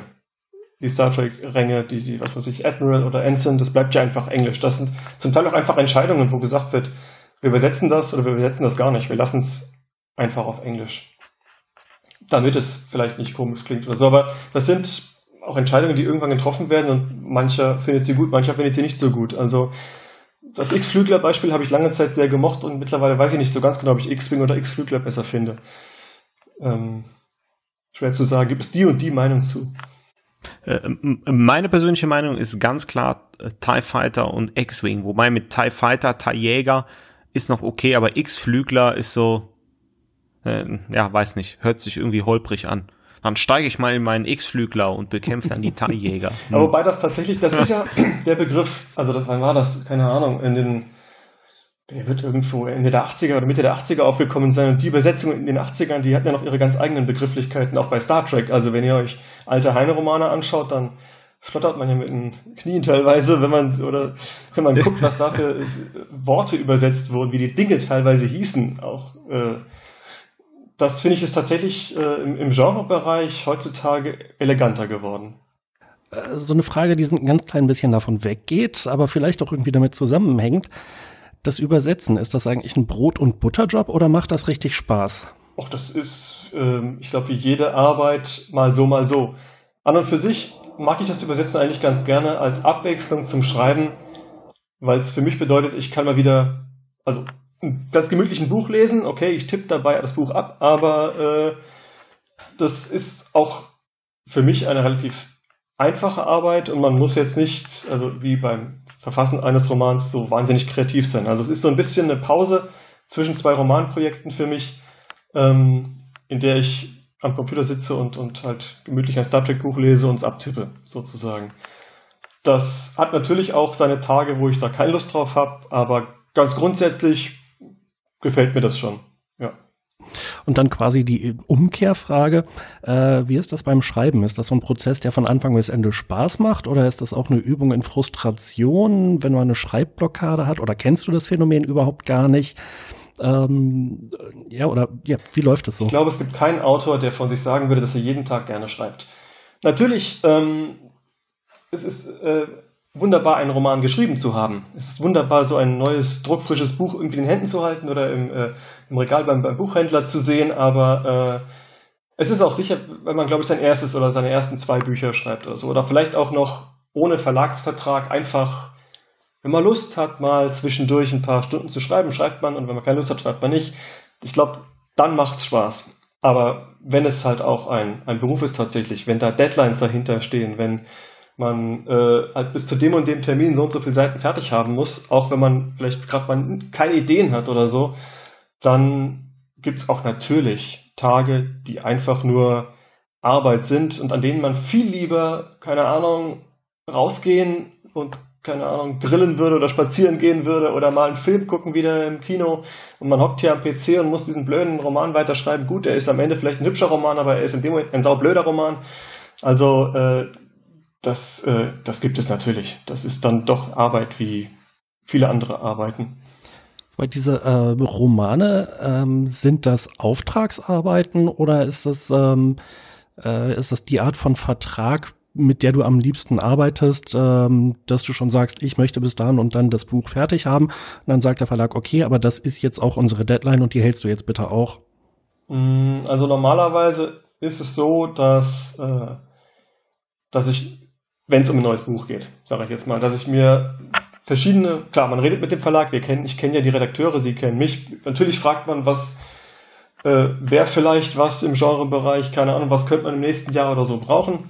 Äh, und nach ein bisschen Brainstorming schreibe ich dann zwei, drei Exposés über ein paar Seiten, mache Vorschläge, was für einen Text äh, ich schreiben könnte, was für Inhalte das haben könnte, was für ein Setting. Und dann gucken die sich das an und sagen, okay, Im Optimalfall sagen sie, okay, der Text gefällt oder die Idee gefällt uns gut, das machen wir. Und äh, in dem Moment wird dann der Vertrag aufgesetzt, normalerweise. Und klar, der Vertrag gibt dann meistens auch mit einem, fast einem Jahr Vorlauf an, okay, hier ist die Deadline, das ist ungefähr die Länge, äh, das Geld kriegst du dann und dann dafür. Und was ich dann mache bis zu der Deadline, das ist mein eigenes Bier.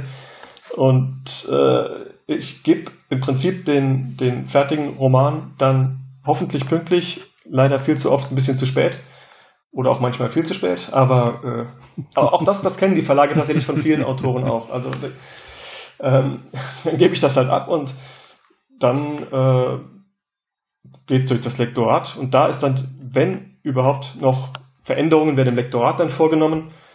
Danach geht es zum Verlag und wird gedruckt. Also ähm, es ist, ich, ich, ich gebe sozusagen mehr oder weniger das vor, was ich machen will, aber das drumherum, das ist schon in starker Absprache mit dem Verlag. Und gerade das Zeitliche wird sehr oft vom Verlag auch vorgegeben, weil die haben ja ihre Veröffentlichungsslots, die wissen, keine Ahnung, wir wollen zur Buchmesse Frankfurt und zur Buchmesse in Leipzig im Herbst und im Frühjahr wollen wir irgendwelche Sachen am Start haben. Und insofern wird das alles immer so ein bisschen darum geplant auch.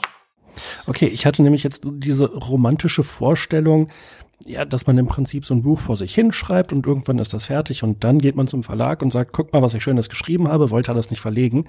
Das könnte, das, das könnte man so machen. Das hätte nur einen Nachteil. Wenn ich, also wenn du keinen Druck hast, was zu schreiben, dann bist du viel langsamer, als wenn du Druck hast. Dann, dann solltest du, das geht, wenn du ein Autor bist, der einen normalen Brotjob hat und sagst, ich bin halt ein Hobbyautor, ich schreibe vielleicht ein Buch im Jahr oder sowas und das mache ich abends oder am Wochenende, wenn ich Lust habe, dann geht das natürlich. Ich kenne auch Leute, die machen das und sind vielleicht die glücklicheren Autoren. Ähm, aber wenn man sagt, ich will davon leben können, ich will vom Übersetzen und vom Schreiben und vielleicht vom Artikel schreiben irgendwie, also dieses Freelancer-Tum, was da drin steckt, ich will davon leben können, dann muss man ja eine gewisse Menge an Text im Jahr produzieren, um sein, sein, sein Gehalt praktisch zu erarbeiten. Und äh, da muss man schon auch ein bisschen Gas geben. Also das, das Gemütliche vor sich hinschreiben, wenn man Lust hat oder wenn man Zeit hat, das, das geht da nicht. Nee. Also das heißt aber im, im Umkehrschluss bist du im Prinzip, ja, du hattest eben das Wort Freelancer verwendet, das beschreibt es, glaube ich, ganz gut, wie ich es jetzt gerade verstehe. Und diese Vorstellung, äh, man schreibt zwei, drei Bücher und dann hat man ausgesorgt und ja, vielleicht spielt man noch nicht in der gleichen Liga wie Stephen King, aber äh, dass die Auflage so hoch ist und der Verdienst so groß, dass du mit zwei, drei Büchern erstmal ein paar Jahre daneben finanzierst und ähm, die Familie und alles, was man so hat, äh, das trifft dann eher nicht zu, nehme ich an. Nee, das trifft auf den ganz großen Teil der Autoren nicht zu. äh, also ich sag's immer ganz grob, ganz gerne, man kriegt als Autor ungefähr ein Euro pro Buch. Egal, also vom Ladenpreis, egal ob der jetzt 9 Euro oder, oder 13 Euro ist, also klar, man kriegt, man kriegt, okay, ganz genau genommen kriegt man so zwischen 7 und 10 Prozent vom, äh, äh, Laden-Nettopreis, aber ich sagte Vereinfachung halber 1 Euro pro Buch. Und dann kann man sich vorstellen, wie viele Bücher im Jahr verkauft werden müssten, damit ich ein, das Leben eines normalen Arbeitnehmers führen kann, sozusagen. Wobei man als Autor natürlich, man kriegt einen Vorschuss, der wird dann mit den Verkäufen verrechnet. Aber ähm, es ist kein Job, der einen reich macht, wenn man in der normalen Midlist spielt. Klar, Kleinverlagsautoren, die verdienen noch viel weniger, die können das nur als Hobby betreiben, sage ich jetzt mal. Self-Publisher, da weiß ich nicht so ganz genau, wie das bei denen ist. Äh, ich nehme an, dass die meistens auch als Hobby betreiben. Vielleicht gibt es ganz, ganz wenige sehr erfolgreiche, die davon leben können, aber auch so jemand wie ich oder wie der Christian, wir müssen eigentlich ständig weiterschreiben, damit die Kasse stimmt. Ähm, erst Bestseller-Autoren, wirklich, die können sich ein bisschen gemütlicher zurücklehnen. Äh, zumal die, die nicht Fantasy schreiben oder Fantastik, weil natürlich, wenn man Krimi-Autor ist oder wenn man historische Romane schreibt, äh, verdient man doch ein bisschen mehr Geld, weil es einfach viel mehr Verkäufe gibt, weil es mehr Leser gibt als für Fantasy-Romane. Also du machst das ja auch schon seit ein paar Jahren. Die älteren Bücher, verkaufen die sich noch einigermaßen gut oder ist das auch so ein Faktor, dass eigentlich, wenn so ein Buch im, im Handel und relativ frisch ist, dass dann auch die Verkäufe recht hoch sind und in den Jahren danach kommt dann ohnehin kaum noch was rum? Ja, das ist schon so. Also Bücher haben ihre beste Zeit, würde ich sagen, in den ersten paar Monaten so ähnlich wie bei Kinofilmen, wo auch die ersten paar Tage die wichtigsten sind, nur halt bei uns sind es halt vielleicht die ersten paar Wochen oder Monate. Und dann lässt es schon nach. Äh, auch da gibt es sicherlich Ausnahmefälle äh, von Bestseller-Autoren normalerweise, aber ich sag mal, in der, in der normalen Realität ist es ja auch so, dass diese Bücher aus dem Buchhandel völlig verschwinden. Es gibt ja jeden Monat oder jede Woche neue Bücher und die Buchhändler, die rotieren das ja ganz kräftig durch, von so ein paar äh, Klassikern abgesehen, wie Stephen King oder Terry Pratchett oder irgend sowas, die man immer im Regal findet. Aber ähm, ich bin ja nach einem halben Jahr oder nach einem Jahr mit meinem aktuellsten Roman aus dem Regal raus, spätestens nach einem Jahr, eher nach einem halben Jahr. Und das heißt, dann verkauft es nur noch übers Internet und dann heißt es, dass es nur noch die Leute kaufen, die es auch wirklich suchen. Zufallskäufe gibt es dann eigentlich sehr selten. Ja, in dem Moment werden die Verkäufer lassen auch deutlich nach. Also da, es ist, es kleckert immer noch so ein bisschen rein, das ist auch ganz nett so, aber es ist nicht so, dass man große Sprünge damit machen würde. Eine Frage habe ich noch, die, denke ich, äh, auch viele Hörer interessieren wird. Ähm, ihr seid jetzt die ersten nicht englischsprachigen Autoren, die einen Star Trek-Roman geschrieben haben. Das senkt ja vielleicht ein bisschen die Hürden. Also es gibt ja unglaublich viele Leute, die Lust haben, über Star Trek zu schreiben. Vieles ist Fanfiction. Aber welches wären deine Tipps und Vorschläge für die Leute, die drüber nachdenken, das vielleicht auch professionell zu machen oder die vielleicht schon ein Buch fertig haben und jetzt drüber nachdenken, wem würde ich das eigentlich in die Hand drücken, wenn ich es wirklich mit einer Lizenz verkaufen will und in den Handel bringen? Also hat Cross Kalt das praktisch für die Autoren schon erstritten oder ist das auch jedes Mal wieder eine, eine neue Verhandlungsgeschichte? Nee, das wäre tatsächlich für jedes Projekt eine neue Verhandlung. Äh, CrossCult hat mit der Lizenzagentur, die die Rechte von CBS hier in Deutschland vertritt, äh, erstmal das Recht eingekauft oder, oder ausgehandelt, diese Prometheus-Trilogie zu schreiben. Da wurde schon gesagt, man könnte auch Fortsetzungen schreiben, das war jetzt nicht grundsätzlich ausgeschlossen, aber äh, grundsätzlich müsste jemand mit einem neuen Buch sich klar erstmal einen Verlag suchen, äh, Crosscult läge nahe in dem Moment, weil das halt die sind, die Star Trek-Romane in Deutschland herausbringen. Und äh, die müssten dann Crosscult verkaufen, dass der Roman so wahnsinnig gut ist, dass Crosscult wieder mit der Lizenzagentur spricht und äh, das ganze Geld auch in die Hand nimmt, was dafür nötig ist. Wie gesagt, den Autor bezahlen, den Übersetzer bezahlen, die Lizenz bezahlen. Und ähm, dann ist das prinzipiell schon möglich, aber ich, äh, ich halte es für eher unwahrscheinlich, dass dieser Weg wirklich funktionieren würde, weil man halt bei CrossCult schon gesehen hat, wie teuer das ganze Ding ist. Und auch das deutsche Fandom ist ja von der Menge einfach begrenzt. Also es gibt eine gewisse Menge an Leuten, die Star Trek Bücher in Deutschland lesen und kaufen. Das werden noch nicht viel mehr, wenn es deutsche Autoren sind. Das, hat da, das ändert da gar nicht besonders viel. Und insofern ist diese Kosten-Nutzen-Rechnung, ich weiß nicht, wie die für CrossCult wirklich steht. Also ob sich das für die lohnen würde, zu sagen, wir machen das nochmal mit einem anderen Autor, der, auch wenn er eine super Geschichte hat, das ist gar nicht, dass die das nicht mögen würden, aber die Frage ist, ob sich's rechnet. Also die alternative Möglichkeit wäre, man muss sich einen reichen Gönner suchen, der dann äh, sich bei CrossCult oder bei der Lizenzagentur meldet und sagt, ah, macht nichts, das ganze Geld, das nehme ich in die Hand, das bezahle ich glatt und äh, dann, dann drucken wir das Ding. Also ich denke schon, dass das prinzipiell auch von Fans und auch vom Verlag gerne gesehen würde, wenn andere deutsche Star Trek-Autoren hervortreten würden oder wenn andere deutsche Star Trek-Romane erscheinen würden. Aber es ist eine Geldfrage. Okay, ähm, haben wir denn sonst noch ein paar Fragen? Weil wir haben den Bernd, glaube ich, schon lange genug gelöchert jetzt mit äh, unseren Fragen. Eine hätte ich noch. Das war mir so klar. Wundert mich jetzt nicht. Wundert mich nicht. Immer her damit die ist so halb abwegig und ich vermute, du wirst sagen, dass du wahrscheinlich sowieso nichts dazu weißt, aber in etwas über einem Monat startet ja die neue Serie Star Trek Discovery. Ähm, hast du irgendeinen äh, Behind-the-Scenes-Einblick, speziell natürlich einen Hinblick auf die Synchronisation? Äh, oder habt ihr, ja, Cross-Kalt-Übersetzer damit ohnehin gar nichts am Hut? Ich weiß, dass sowohl der Markus als auch ein mir im Moment unbekannter Übersetzer des Teams den Roman von David Mack äh, vorliegen hat und auch am Übersetzen ist, der zu Destiny geschrieben wurde. Ich hab, weiß nicht genau, wie er heißt, aber da, also gibt's, wurde auch groß angekündigt, jüngst irgendwie, es gibt einen Star Trek-Roman, jetzt einen ersten Star Trek-Roman zu Destiny von David Mack und der liegt auch tatsächlich schon bei uns rum äh, zum Übersetzen. Aber da ich dieser mysteriöse Übersetzer nicht bin, äh, weiß ich leider überhaupt nichts, ähm, weder zur Synchronisation in Deutschland noch zu irgendwelchen Inhalten oder irgendwelchen Geheimnissen, die man aus diesem Buch herauslesen könnte. Und wenn ich der geheimnisvolle Übersetzer wäre, dürfte ich nichts zu sagen, wahrscheinlich. Ja, das ist, das ist klar. äh, nur um ganz sicher zu gehen, du hattest eben Destiny gesagt, du meintest Discovery, ne? Ja, Discovery, richtig. Ich meine, die ganze Zeit Discovery, Destiny sage ich nur, weil David Mack der Autor von Star Trek Destiny ist.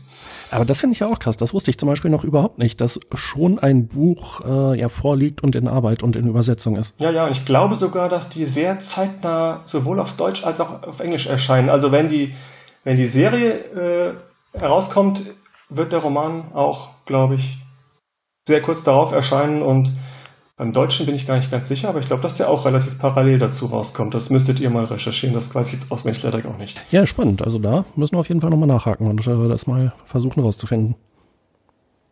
Äh, mehr Fragen habe ich aber tatsächlich auch, auch nicht auf dem Zettel. Dann nutze ich mal die Chance, um hier einen Strich zu machen. Das war wirklich ein hochinteressantes Gespräch, Bernd. Ganz herzlichen Dank. Also ich persönlich habe jetzt so unglaublich viel darüber gelernt, wie das jetzt sich mit den Star Trek Büchern in Deutschland verhält. Und ich habe so jetzt herausgehört, dass auch so bei Jan und Thorsten so das ein oder andere, ich möchte jetzt nicht sagen Vorurteil, aber so die Vorstellung, wie die Dinge laufen, jetzt widerlegt wurde. Fantasie. Ja, genau. Wir sind ja im Herzen sind wir alle Romantiker. Jetzt sind wir auf den harten Boden der Tatsachen zurückgeholt worden. Aber dennoch ganz vielen Dank, dass du dir die Zeit genommen hast für uns. Sehr gerne. Hat Spaß gemacht. Das war super, Bernd. Danke. Ja, auch von mir. Herzlichen Dank. Super interessante Sendung. Kommen wir zum Feedback unserer beliebten Rubrik und da ist ja bei, auf trackcast.de der Post mit, den, mit der Folge zu Voyager, der ist ja geradezu übergelaufen. Also es gab ja unglaublich viele Diskussionen. Ich habe mir gar nicht träumen lassen, dass Voyager so ja, zum Nachdenken und Diskutieren anregt. Wer das nachlesen möchte im Detail, wir können das hier gar nicht wiedergeben in jeder einzelnen Äußerung. Das kann man sich auf trackcast.de dann nochmal ansehen. Wir haben wie immer eine Auswahl getroffen, eine völlig subjektive und wertfreie kleine Auswahl. und damit gebe ich mal weiter an Jan. Genau, Robert hat uns eine E-Mail geschrieben und äh, er fragt, Wisst ihr zufällig, warum seit Anfang Juli die Serie Voyager nicht mehr kostenlos auf Amazon Prime geschaut werden kann? Jetzt kann man nur noch leihen oder kaufen. Hat das was mit den Lizenzrechten zu tun? Äh, Robert hatte uns die Frage erstmal per E-Mail gestellt und ich hatte dann vorgeschlagen, schreib's doch mal in die Kommentare. Äh, ich glaube, es gab bis jetzt noch keine Antwort darauf. Falls jemand von euch da eine Ahnung hat, dann sagt doch mal was dazu, denn ich habe es jedenfalls auch nicht rausfinden können. Hat das nicht etwas mit Netflix zu tun? Dass Netflix die Rechte auch für Voyager jetzt hat im Streaming und dass Amazon dann dementsprechend nach einer gewissen Zeit der Vertrag ausgelaufen ist? Das war so meine erste Vermutung. Jetzt so ganz in Unreine gesprochen, ohne das zu wissen. Aber ich gehe mal davon aus, dass dann die Parallelverbreitung dann irgendwann endet. Ja, aber die Serie ist jetzt wie alt? 20 Jahre oder so. Wo ist denn jetzt das Problem, dass die bei zwei Diensten parallel ausgestrahlt wird? Also ich habe noch ein anderes Indiz. Ähm äh, was lizenzrechtliche Gründe hat. Äh, Amazon kauft äh, sogenannte Partien in den Medien. Das heißt, die sind zeitlich begrenzt und äh, halt für einige Medien verfügbar. Und Amazon hat oder räumt monatlich die Serien auf. Das heißt, die haben nicht immer alle Serien parallel, sondern manchmal vergeht eine Lizenz und dann äh, ist eine Serie weg. So auch äh, wie meine Frau mittendrin bei Grey's Anatomy äh, sagen musste, huch, das ist ja jetzt aus Amazon verschwunden. Ich kann es aber bei Amazon oder Amazon halt weiterhin kaufen. Ähm, also äh, Amazon ist da ziemlich rigoros und äh, klemmt Serien mal ab und zu ab und nimmt sie wieder erneut ins Programm.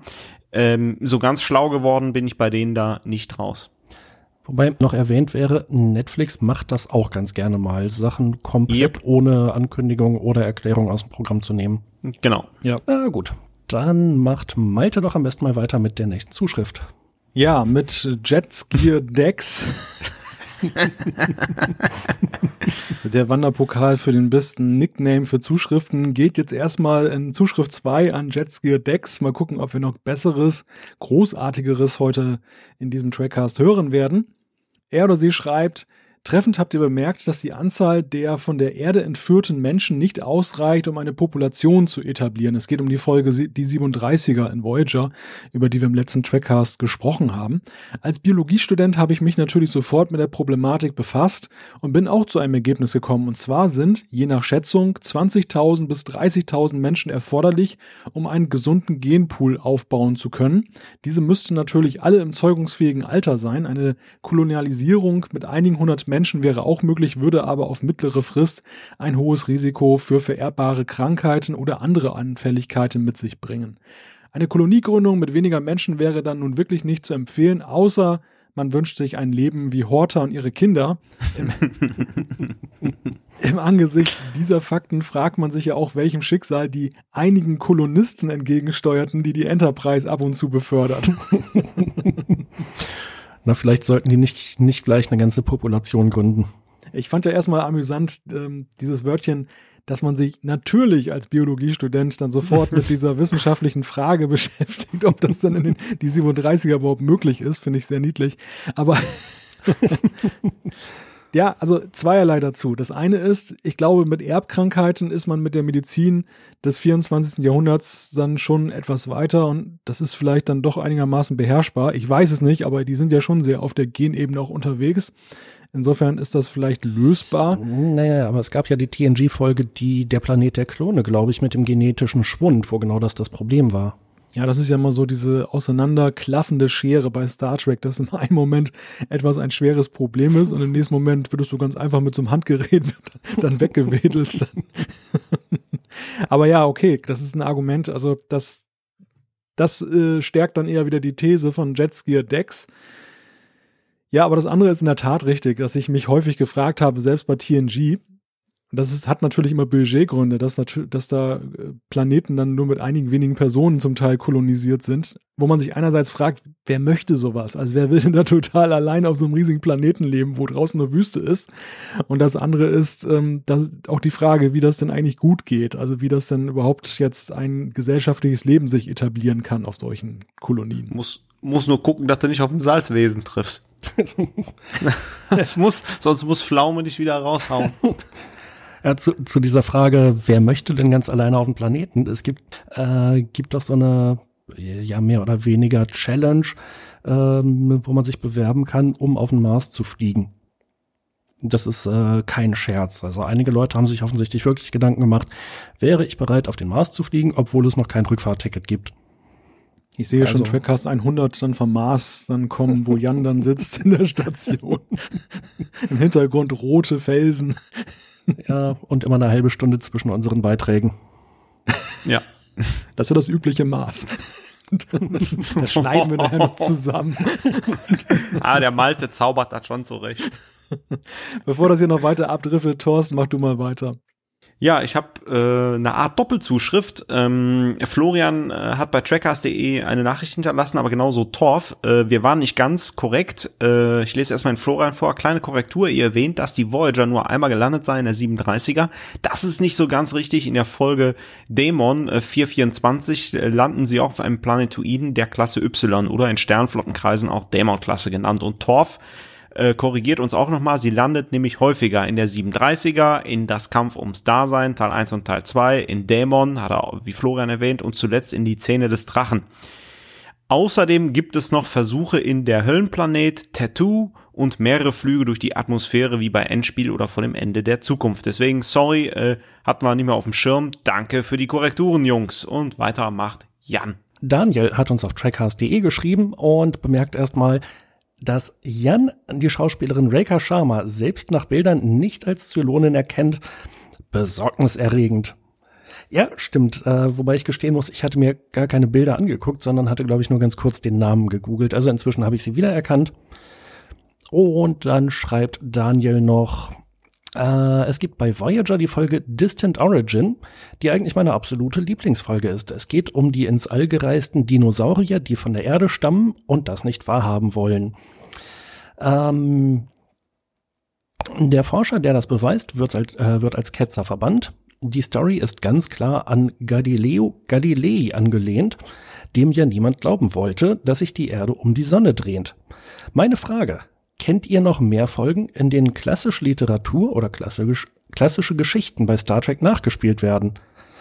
Äh, ich muss gestehen, ich habe ein bisschen drüber nachgedacht und mir ist nicht so richtig was spontan eingefallen. Ich weiß Doch. nicht, wie steht's? Die, die TNG-Folge, wo die alle im Robin Hood-Kostüm sind, so eine Q-Folge. schon, schon wieder Q oder so? Ja, also Anspielungen gibt's natürlich ohne Ende. Aber basiert die ganze Folge wirklich darauf? Äh, ich bin sicher, da wird äh, uns und ganz besonders unseren Hörern noch was einfallen. Insofern äh, immer her damit in den Kommentaren. Und dann übergebe ich wieder an Malte. Ich habe hier eine Zuschrift von Cisco und ich muss hier an dieser Stelle mal mit einer Verständnisfrage anfangen. Denn er schreibt, ich bin seit Podcast 50 dabei und habe mir beim Gassi-Gehen bereits alle alten Folgen ebenfalls reingezogen. Da stellte sie mich mir natürlich erstmal die Frage, wer ist da mit wem Gassi gegangen? Oder um es mit Jeopardy zu sagen, bist du ein Hund? Nein. Ach, der arme Kerl. Charmanteste Umgang, den Hörer sich wünschen können mit ihren Fragen. Ja, sorry, Cisco, das, äh, diesen kleinen Scherz auf, auf deine Kosten musste ich jetzt einfach mal reißen. Es ist spät am Abend und wir brauchten diesen billigen Witz. Nein, äh, kommen wir zu einer qualitativ hochwertigen Zuschrift, die wir bekommen haben. Es ist zum Thema neue Serie und Discovery und er schreibt, mich stört etwas, was anscheinend noch keiner angesprochen hat. Ich bin mit Kirk aufgewachsen und fand, neben den Geschichten immer die Technik faszinierend. Beamen, Kommunikator, Hypospray und so weiter. Dann wurde die Serie mit TNG fortgesetzt und ich freute mich auf ein moderneres Schiff mit neuen Erfindungen und wurde nicht enttäuscht. Holodeck, Kraftfelder, An Android sage ich jetzt schon, Android, dann DS9, das Gewehr, das durch Wände schießen konnte, Voyager mit dem Holodoc und so weiter. Wie gerne hätte ich eine neue Serie gesehen, die nach Voyager spielt, mit wiederum neuen technischen Erfindungen. Gerade diese waren es doch, die viele Menschen dazu inspiriert haben, diese in real umzusetzen. Und war es nicht toll, das erste klappbare Handy zu besitzen? Diese Chance wird mit dem 10 Jahre vor Kirk Quatsch doch vertan. Selbst wenn die Serie erfolgreich wäre, was ich nicht glaube, fehlt die Inspiration nach neuen technischen Herausforderungen. Und ich muss an dieser Stelle sagen, ich kann diese Zuschrift von Cisco dermaßen unterschreiben. Also es spricht mir dermaßen aus der Seele, weil genau das das Problem auch beschreibt, dass man jetzt schon wieder in die Vergangenheit gegangen ist, wo man sich ein Korsett überstülpt, wo, wenn man das Korsett ablegt, man dann mit der Zeitlinie bricht und wieder irgendwelche Paralleluniversen aufmachen muss oder wenn man es nicht macht, dann ist es einfach nur blöd. Also das ist, das ist eigentlich wunderbar auf den Punkt gebracht, ja auch wofür Science Fiction ja auch steht, ne? wofür Star Trek steht. Und ich meine Star Trek gerade auch für die Technologiewelt. Wenn man so mal Konzerne anguckt da, Apple, ich glaube auch Microsoft, Google, all diese Ingenieure, die da sitzen, ganz viele Star Trek-Fans darunter, die ihre Produkte dann, wenn man mal genau hinguckt, ein Stück weit auch dann einfach ihrer Lieblingsserie nachempfunden haben. Ja, kann ich nur unterschreiben. Ich möchte das nicht zu hoch bewerten, den, den Wert dieser technologischen Science Fiction, die bei Star Trek geliefert wird. Aber Malte, du hast das sehr schön gesagt. Es gibt so viele Wissenschaftler, die von sich sagen, sie wurden davon inspiriert. Ähm, eine Astronautin der ESA ist riesiger Star Trek-Fan. Ähm, ja, Produktgestalter, ähm, ein Beispiel, was wir gleich noch haben in den Zuschriften, der Turbolift wird Realität. Wer weiß, ob man auf die Idee gekommen wäre ohne Star Trek. Und genau das, was Cisco schreibt, durch diesen Rückschritt zehn Jahre vor Kirk, dürfen wir eigentlich nicht viel erwarten in der Hinsicht an in technologischer Science Fiction. Und das ist definitiv schade. Und damit gebe ich weiter an Thorsten. Ja, ich habe jetzt auch schon direkt den Turbolift. ähm, Sam hat uns nämlich eine äh, Nachricht äh, hinterlassen. Und zwar den Link äh, stellen wir auch in die Shownotes. Das ist äh, tatsächlich äh, die Firma ThyssenKrupp, ähm, nämlich einen Lift entwickelt, der die Richtung wechseln kann, wie der TNG bekannte Turbolift. Und ähm, das ist ein ziemlich netter Artikel. Übrigens, kleine Anekdote. Ich war mal in der Essener Zentrale von ThyssenKrupp und die haben in einem Gebäude gar keine ThyssenKrupp-Aufzüge eingebaut. ja, ist auch der Running Gag da im Unternehmen. Gut, aber wir schweifen ab. Jan, macht weiter. Genau, wir haben eine Zuschrift von Jade Runner, auch ein schöner Name, mhm. äh, eine E-Mail. Und ähm, da geht es auch noch mal um äh, das Anthologieformat. Jade Runner schreibt, so scheint Brian Fuller tatsächlich ein Anthologieformat im Sinn gehabt zu haben. Er spricht von American Horror Story als Vorbild, aber halt hier auf den Science-Fiction-Bereich umgemünzt. Ähm, und unter anderem erwähnt Jade Runner noch, da man in Brian Fullers Pitch pro Season auch nur circa 13 Episoden zu füllen hätte, hätte man möglichen Widersprüchen im Star Trek-Kanon ausweichen können. Wenn aber nun die ganze Serie in dieser Zeit spielt, ist die Gefahr natürlich größer, sich in Widersprüche zu, äh, zu verstricken. Ja, interessant. Äh, Jade Runner hat uns auch noch einen Link mitgeschickt, wo dieser Artikel äh, erwähnt wurde. Wir haben, wie gesagt, auf trackcast.de auch einen Artikel zu ja, den letzten Gerüchten und Infos um Discovery. Äh, da haben wir, glaube ich, noch mal einen anderen Link, wo es auch um das äh, gleiche Thema geht. Aber da kann man das auf jeden Fall noch mal nachlesen. Und weiter geht's mit Malte. Genau, von Robin, also known as Robin Sword, hat uns per E-Mail. Sword. Sword, ja, sorry. Sword. Sword. Das W. Das W ist stumm. Das W ist stumm. Ja. Also von Robin.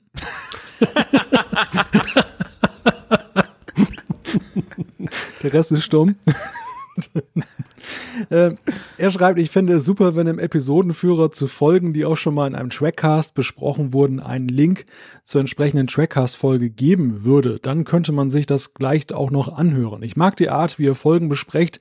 Macht mir total Spaß, dazu zu hören. Vielleicht fände ich es auch cool, Dabei finde ich es auch cool, wenn ihr hin und wieder auch Fehler erwähnen könntet, die es in einer Folge gibt, seien es Logikfehler, Kontinuitätsfehler oder dass man vielleicht sogar mal für eine Sekunde die Filmcrew oder Equipment sieht. Ja, das ist ein, das ist ein ganz beliebtes Feld. Also da gibt es ja viele, die sich damit beschäftigen ich muss gestehen, mein Auge dafür ist relativ schlecht ausgeprägt. Also ich lasse mir auch manchmal von Leuten erzählen, was sie alles da so sehen und bin dann immer jedes Mal bass erstaunt, was, was da alles so passiert ist. Und wenn man hinguckt, dann sieht man den Galgen und alles. Aber ich selber habe das während der Serie offen gesagt nie so richtig mitbekommen. Wie geht euch das? Äh, nee, äh, aber es gibt ja ganz interessante Literatur zu TNG und äh, DS9, die Captain Backmesser oder Captain Nitpickers äh, Guide, wie sie im Original heißen, wo genau diese Sachen erwähnt und beschrieben ähm, werden, wie unter anderem auch ein Kameramann, der sich in irgendeiner Spiegelung gerade ein Butterbrot reinpfeift. Ähm, nichtsdestotrotz, so ein paar Logikfehler und Kontinuitätsfehler, da gehen wir in den Besprechungen eigentlich schon ab und zu drauf ein, wenn uns das auffällt und äh, sind da auch ziemlich kritisch, finde ich. Das ist auch ganz gut. Mhm, ja. Genau. Ja, und was die Links betrifft, Jan, ich wollte dich jetzt nicht unterbrechen, aber die Links in den Folgen das ist schlechtweg eine Aufwandsfrage, dass wir das bislang nicht gemacht haben. Also wir sind mal schon ganz froh, wenn wir die Shownotes dann so einigermaßen zusammengezimmert haben.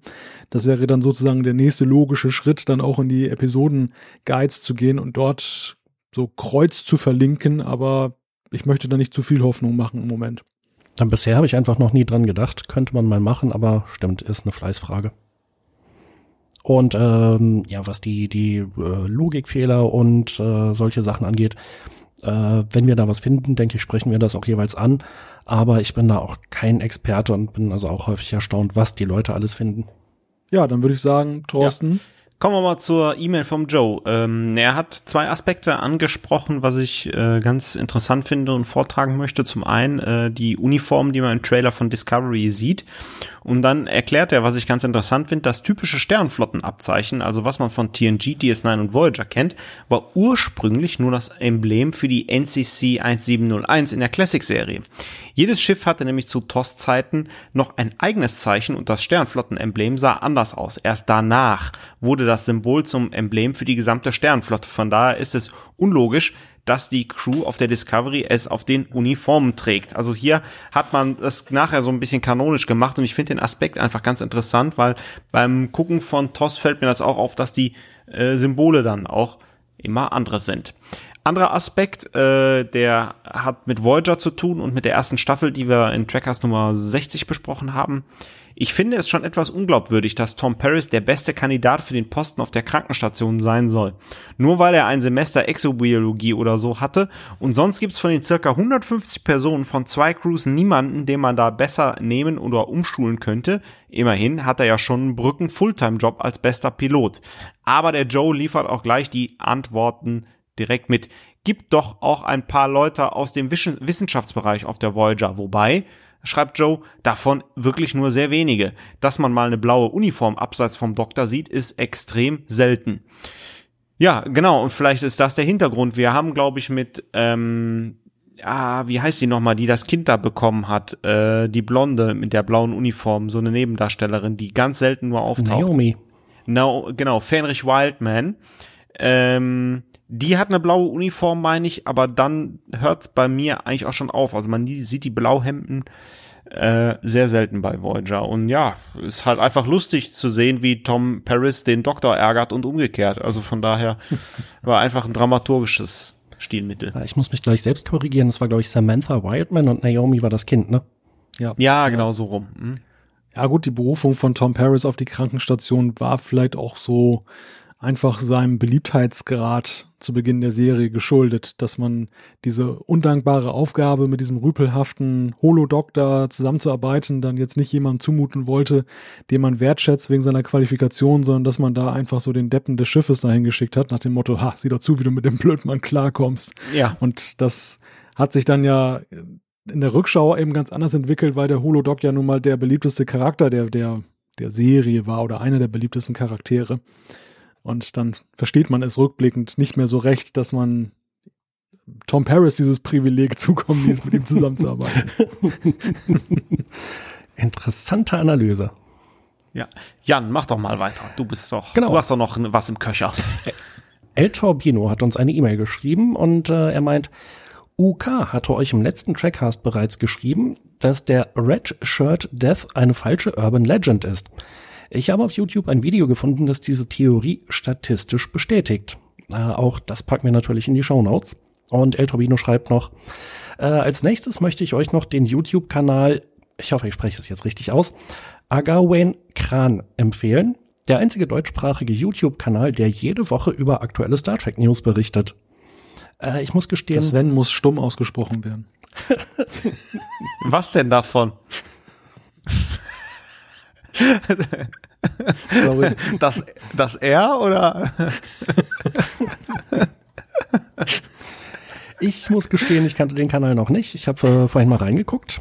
Die sind äh, tatsächlich relativ aktuell, wie es aussieht. Und äh, ja, wenn wir mal wieder zwei Monate lang nicht auf Sendung sind, dann könnt ihr euch auf jeden Fall auch da Informationen abholen.